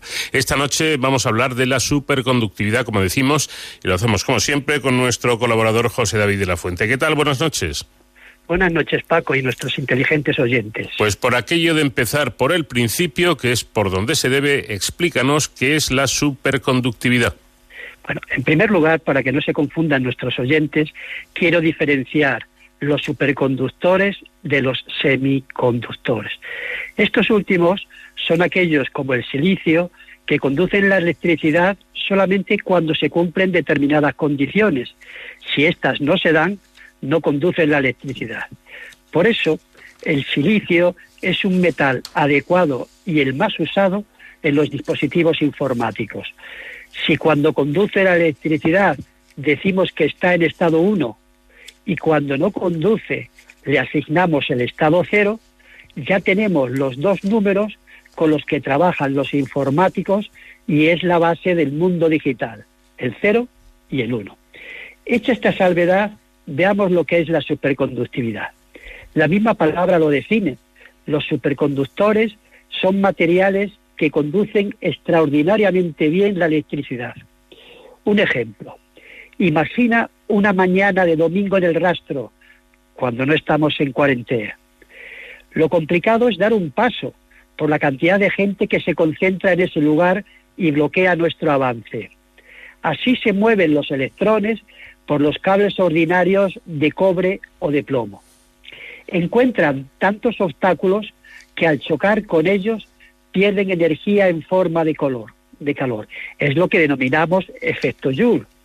De este modo, si introducimos en uno de esos cables 10 unidades de energía, al final de un trayecto salen solamente 8, porque dos se han convertido en calor, en calor. Imagina esa misma calle ahora con el estado de alerta. Si no salimos de casa, como es nuestra obligación y responsabilidad, se podría circular por esas calles sin ningún obstáculo, sin ninguna resistencia a nuestro paseo. Esa podría ser una imagen de un superconductor. Por él avanza la electricidad sin ninguna resistencia. Pero hay otra imagen que define mejor la superconductividad y expresa el fundamento de esta propiedad mágica. En realidad, los electrones no pueden desaparecer de los metales, como la gente en el rastro. ¿Cómo conseguir que sin eliminar a las personas avancemos sin molestarnos unos a otros? Haciendo que suene un vals, por ejemplo, y bailando todos por pareja. A ver, esto es una ocurrencia o a broma, David. No, no, no, muy serio. Esto es lo que ocurre en realidad con la superconductividad. Si todos nos ponemos de acuerdo y bailamos la misma coreografía, podemos avanzar sin molestarnos unos a otros. Así, no son electrones aislados los que se mueven por el cable, sino parejas de electrones que reman todos de forma coordinada en la misma dirección. Así no se molestan y fluyen sin ningún obstáculo que se se lo oponga. A estas parejas de electrones unidos por una partícula llamada fonón se les denomina parejas de Cooper, en honor a este científico que junto a Bardeen y Scriffer expuso por primera vez esta teoría que ha sido confirmada totalmente. Y también les dieron el premio Nobel de 1972. Bueno, pues explicado así, ya vemos que efectivamente es otra cosa y es algo muy serio. ¿Podrías, eh, profesor, citar algunos metales que sean superconductores? El primero que se descubrió fue el mercurio. Un holandés, Kamerlingh Ons, encontró en 1911 un método para enfriar helio líquido hasta 4 grados Kelvin, es decir, menos 269 grados centígrados. Repito, menos 269 grados centígrados. Después enfrió mercurio mezclándolo con este líquido. Y cuando la temperatura del mercurio llegó a los 4,2 grados Kelvin, es decir, a menos 268,8 grados centígrados, encontró que la resistividad del mercurio pasó de forma brusca a cero.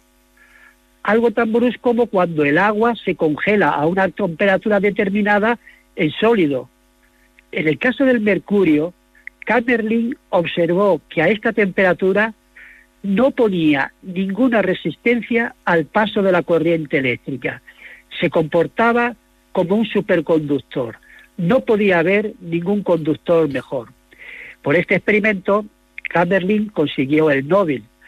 Otros conductores son el estaño, el niobio, el aluminio y los cupratos, que están formados por capas de cobre y oxígeno. Estos se conocen desde los años 80 y a los científicos que los descubrieron también les dieron el Nobel.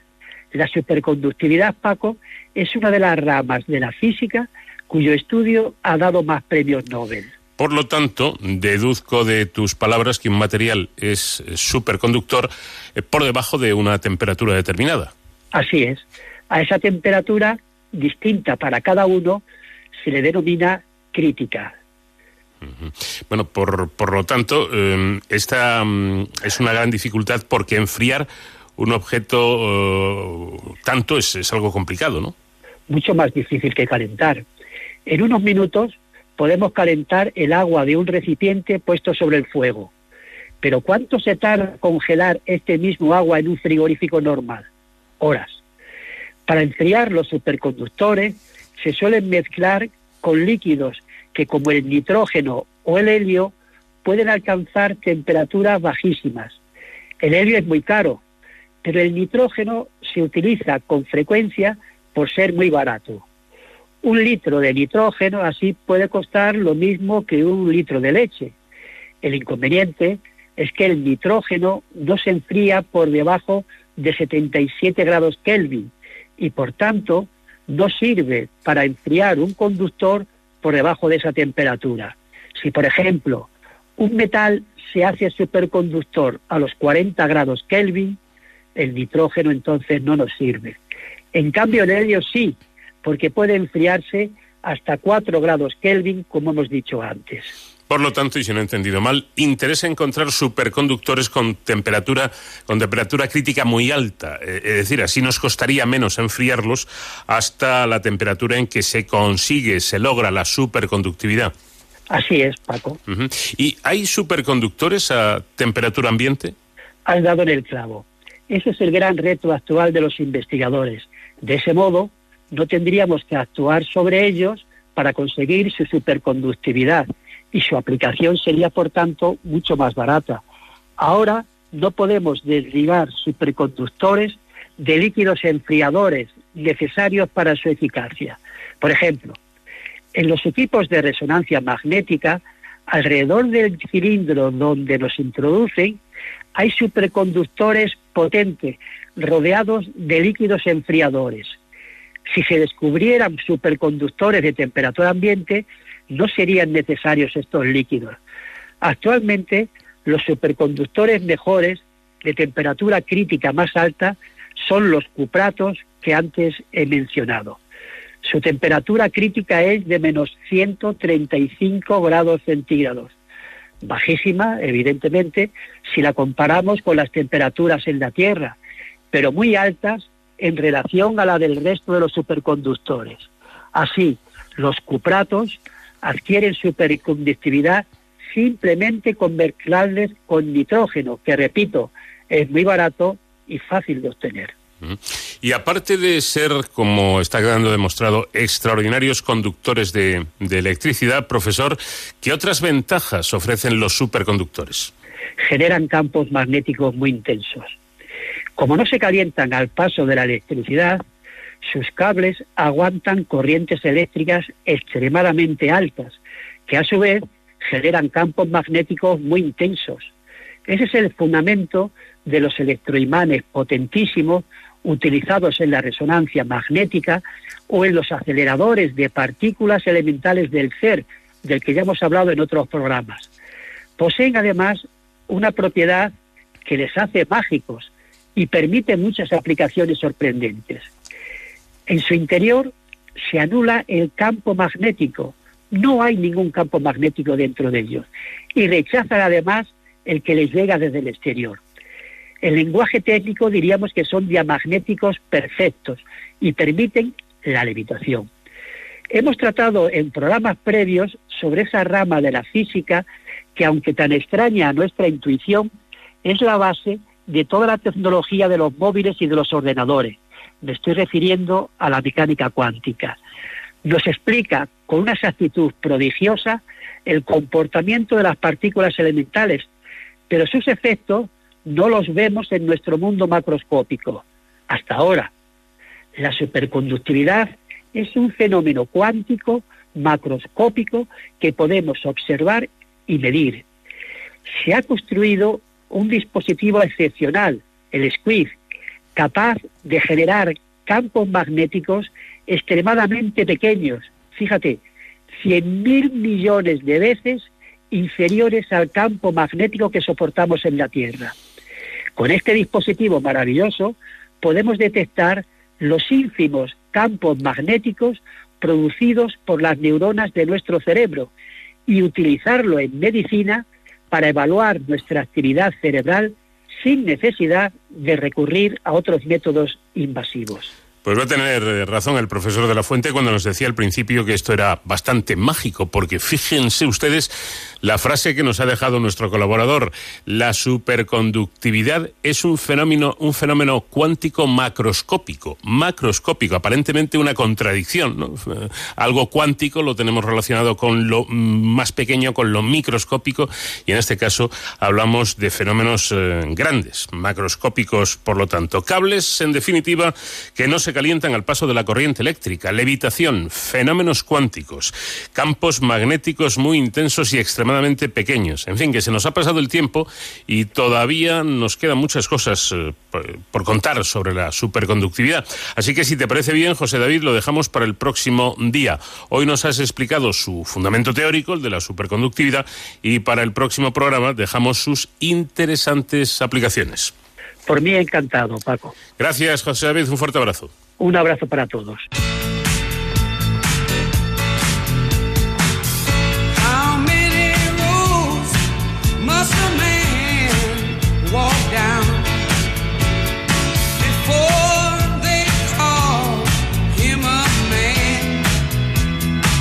En Onda Cero, de cero al infinito.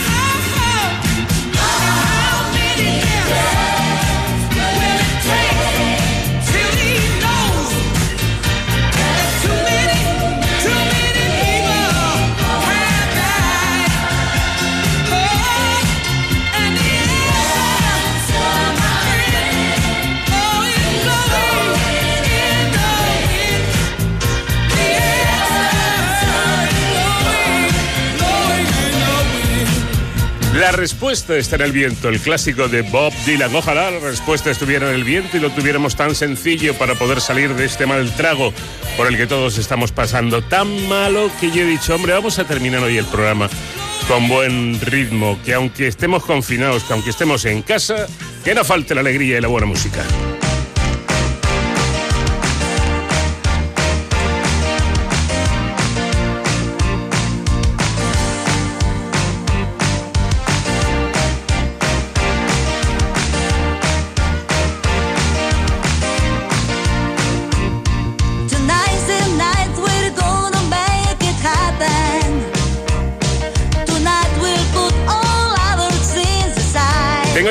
Una amiga, señoras y señores oyentes, eh, bueno, tengo tres, tres buenas amigas de, de Móstoles, eh, que cantan maravillosamente bien. Escuchen, escuchen.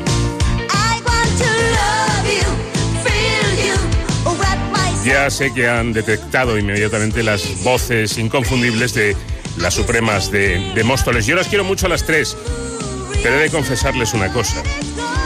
Con una de ellas tengo algo más. Es, es un poco de amor. Amor platónico, entiéndase.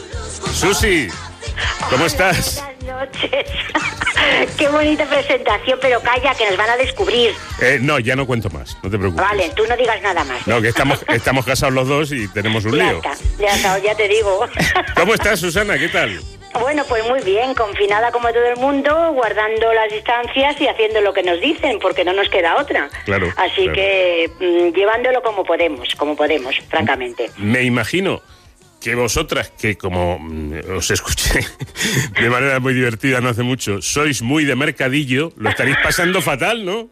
Pero fatal, fatal. Mira, mira, mi hermana, sobre todo una de ellas, que va todos los sábados al mercadillo de aquí de Móstoles, lo está pasando fatal porque realmente, aunque parezca mentira, nosotras no somos de salir, o sea, no, no vamos por ahí a, ni a cenas ni tal, pero chico, un mercadillo Hombre. o una o donde hay una lentejuela, ahí vamos, de verdad. de Eso te iba a decir, que- un poquito de brillo también, ¿no? Sí, sí, sí, somos muy chonis en ese aspecto totalmente. Sí, sí, ¿qué vamos a hacer? ¿Qué Oye, vamos a hacer? oye, y ahora nos podéis ver, las, las hermanas que estáis No, eh, siempre menos juntas. mal, menos mal, porque de todo se tiene uno que, que- que resarcir. Menos mal que algo bueno nos ha traído esto, que no las veo. Ah, Porque- un poquito de descanso, ¿no? Un poquito de descanso. bueno, en realidad las supremas de Móstoles soy yo sola, las otras dos son muñecas. si las doy un poco de cuerda y se mueven y tal, pero realmente soy yo, o sea que Por tú ya lo sabes que te voy a contar yo. a ti, La lideresa, la lideresa de las Supremas.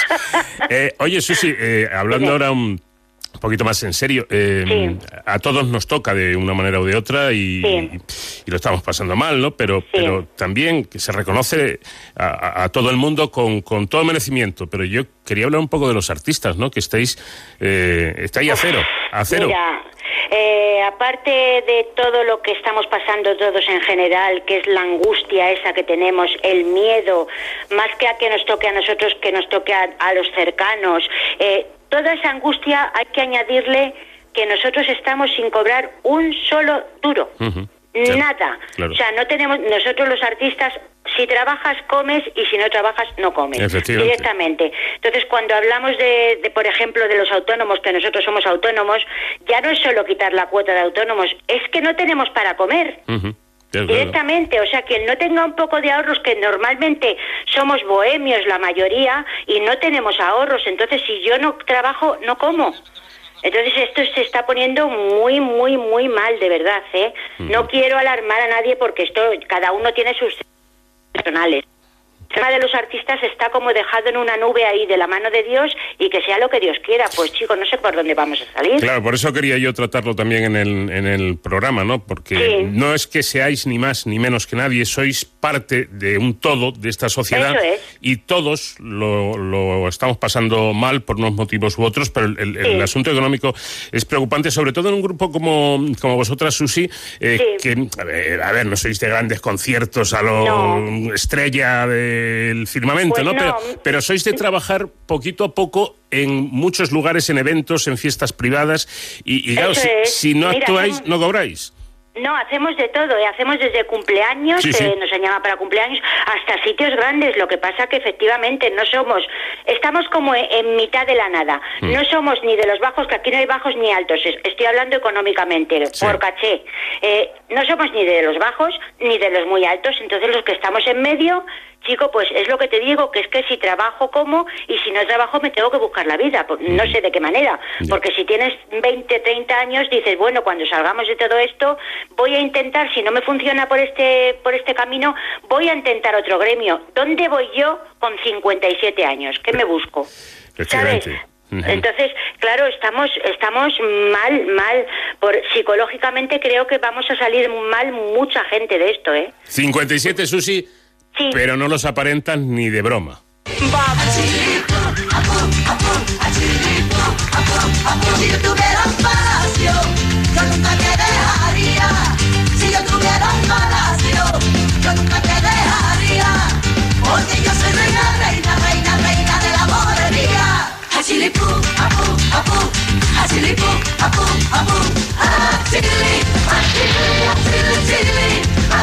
Pero también, aparte de hablar de esto, eh, quiero hablar de otras cosas con, con mi amiga Susi, porque en las Supremas de Móstoles tenemos todos la idea de que son tres tías locas, maravillosamente locas, eh, muy divertidas, eh, que aparecieron un buen día con una canción que decía tú eres un enfermo del cibersexo, no sé qué, que efectivamente es- eso forma parte de su repertorio. Pero Susi, eh, yo conozco, creo que conozco un poco vuestra carrera y las Supremas vienen desde hace muchos años haciendo trabajos muy serios, acompañando a grandes artistas, a, a grandes figuras, eh, trabajando en, en la música promocional, haciendo covers, haciendo caretas de programas, jingles indicativos.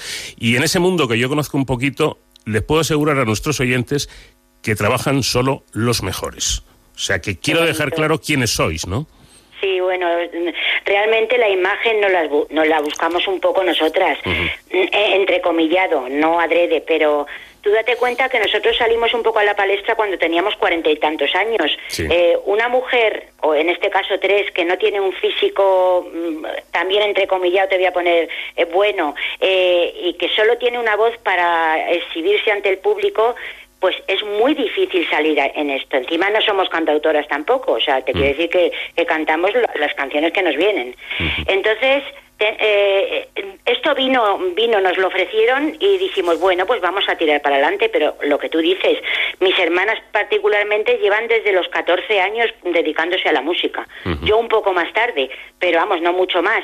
Entonces, llevamos mucho tiempo haciendo música por detrás quitando desentonos a la gente que está ahí arriba, eso hay que decirlo, porque ahora es muy fácil con la maquinita, pero antes no era tan fácil, ¿sabes? Exacto, sí, sí. Entonces, si realmente salimos a la palestra con Eres un enfermo, que era una canción y sigue siendo una canción graciosa, y no había otra forma de, de salir en este medio. Entonces, gracias a eso, pues salimos para adelante y la gente nos conoce, que seguimos siendo las mismas, tú lo sabes, que somos igual. Yo, eh, eh, somos amas de casa, ante todo.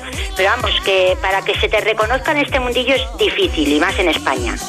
Tienes que salir haciendo un poco, el, eh, eh, haciendo, no sé, te iba a decir el loco, no el loco, mm, destacando un, to- un poco por algo.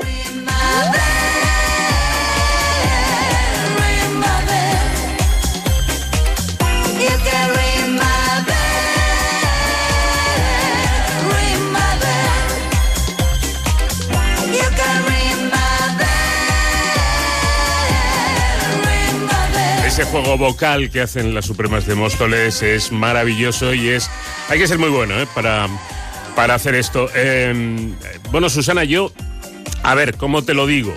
Eh, ¿Cómo te lo digo? Eh, sé que es un atraco. Eh, no te lo he advertido. No sé si estás preparada, si puedes o no. Si no, si me dices que no, no pasa nada. Te seguiré queriendo igual. Algo a capela, aunque sea muy breve. ¿Me cantarías? Bueno, un cachitín, que Un me cachitín. faltan mis dos hermanas. Vale. Venga. Perdonadme, perdonadme el inglés, por favor. El inglés está perdonado. Suave my way with his finger, singing my light with his well. Killing me softly with his song, killing me softly with his song, head on my whole life, with me dis quoi qu'il be softly with this You didn't even Dicho en castizo, a tomar por saco. Ahí queda eso.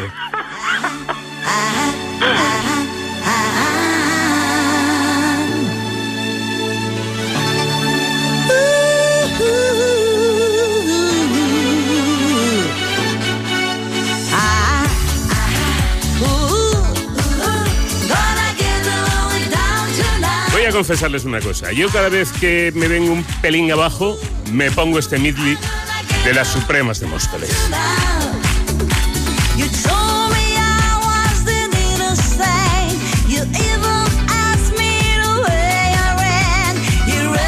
Susi, que mm, aquí lo vamos a dejar porque yo, yo me tiraría un- otra hora hablando contigo y disfrutando de, bonito, de la música. gracias, Paco. Espero, espero y deseo de verdad de corazón que nos podamos ver pronto, pero en persona, para darnos un Ojalá. beso y una chuchón en condiciones. ¿eh? Ojalá. Por favor, déjame solo un segundo dar Claro gracias a todos los sanitarios, a toda la gente que estáis trabajando, a los transportistas. Bueno, no me quiero dejar a nadie. Toda la gente que estáis ahí apoyándonos para que no caigamos en el abismo, os doy las gracias de corazón. Todos sabemos quiénes son nuestros héroes. Los hemos descubierto no hace mucho, pero esos son los Pues- verdaderos héroes. Vosotros también, ¿eh? Bueno, te lo agradezco, Susi. Que te vaya muy bien, que esto, esta pesadilla dure, dure lo menos posible Sí, y, y que volvamos a, a veros eh, cantar y a escucharos y a disfrutar de vuestro arte y de vuestra música. Susana, Ha sido un placer, Paco, un placer. Un beso a todos los oyentes y un beso muy grande para ti. gracias igualmente. Susana Bodega, una de las supremas de Móstoles. Y con este buen rollo nos vamos y nos quedamos. La próxima semana será otra, evidentemente, y habrá pasado un tiempo. Esperemos que el suficiente para empezar a hablarles ya de recuperación y de que todo va volviendo a la normalidad. En el control y re- realización técnica estuvo el comandante Nacho García. Les habló Paco de León. Que tengan una muy buena semana. Adiós. De cero al infinito.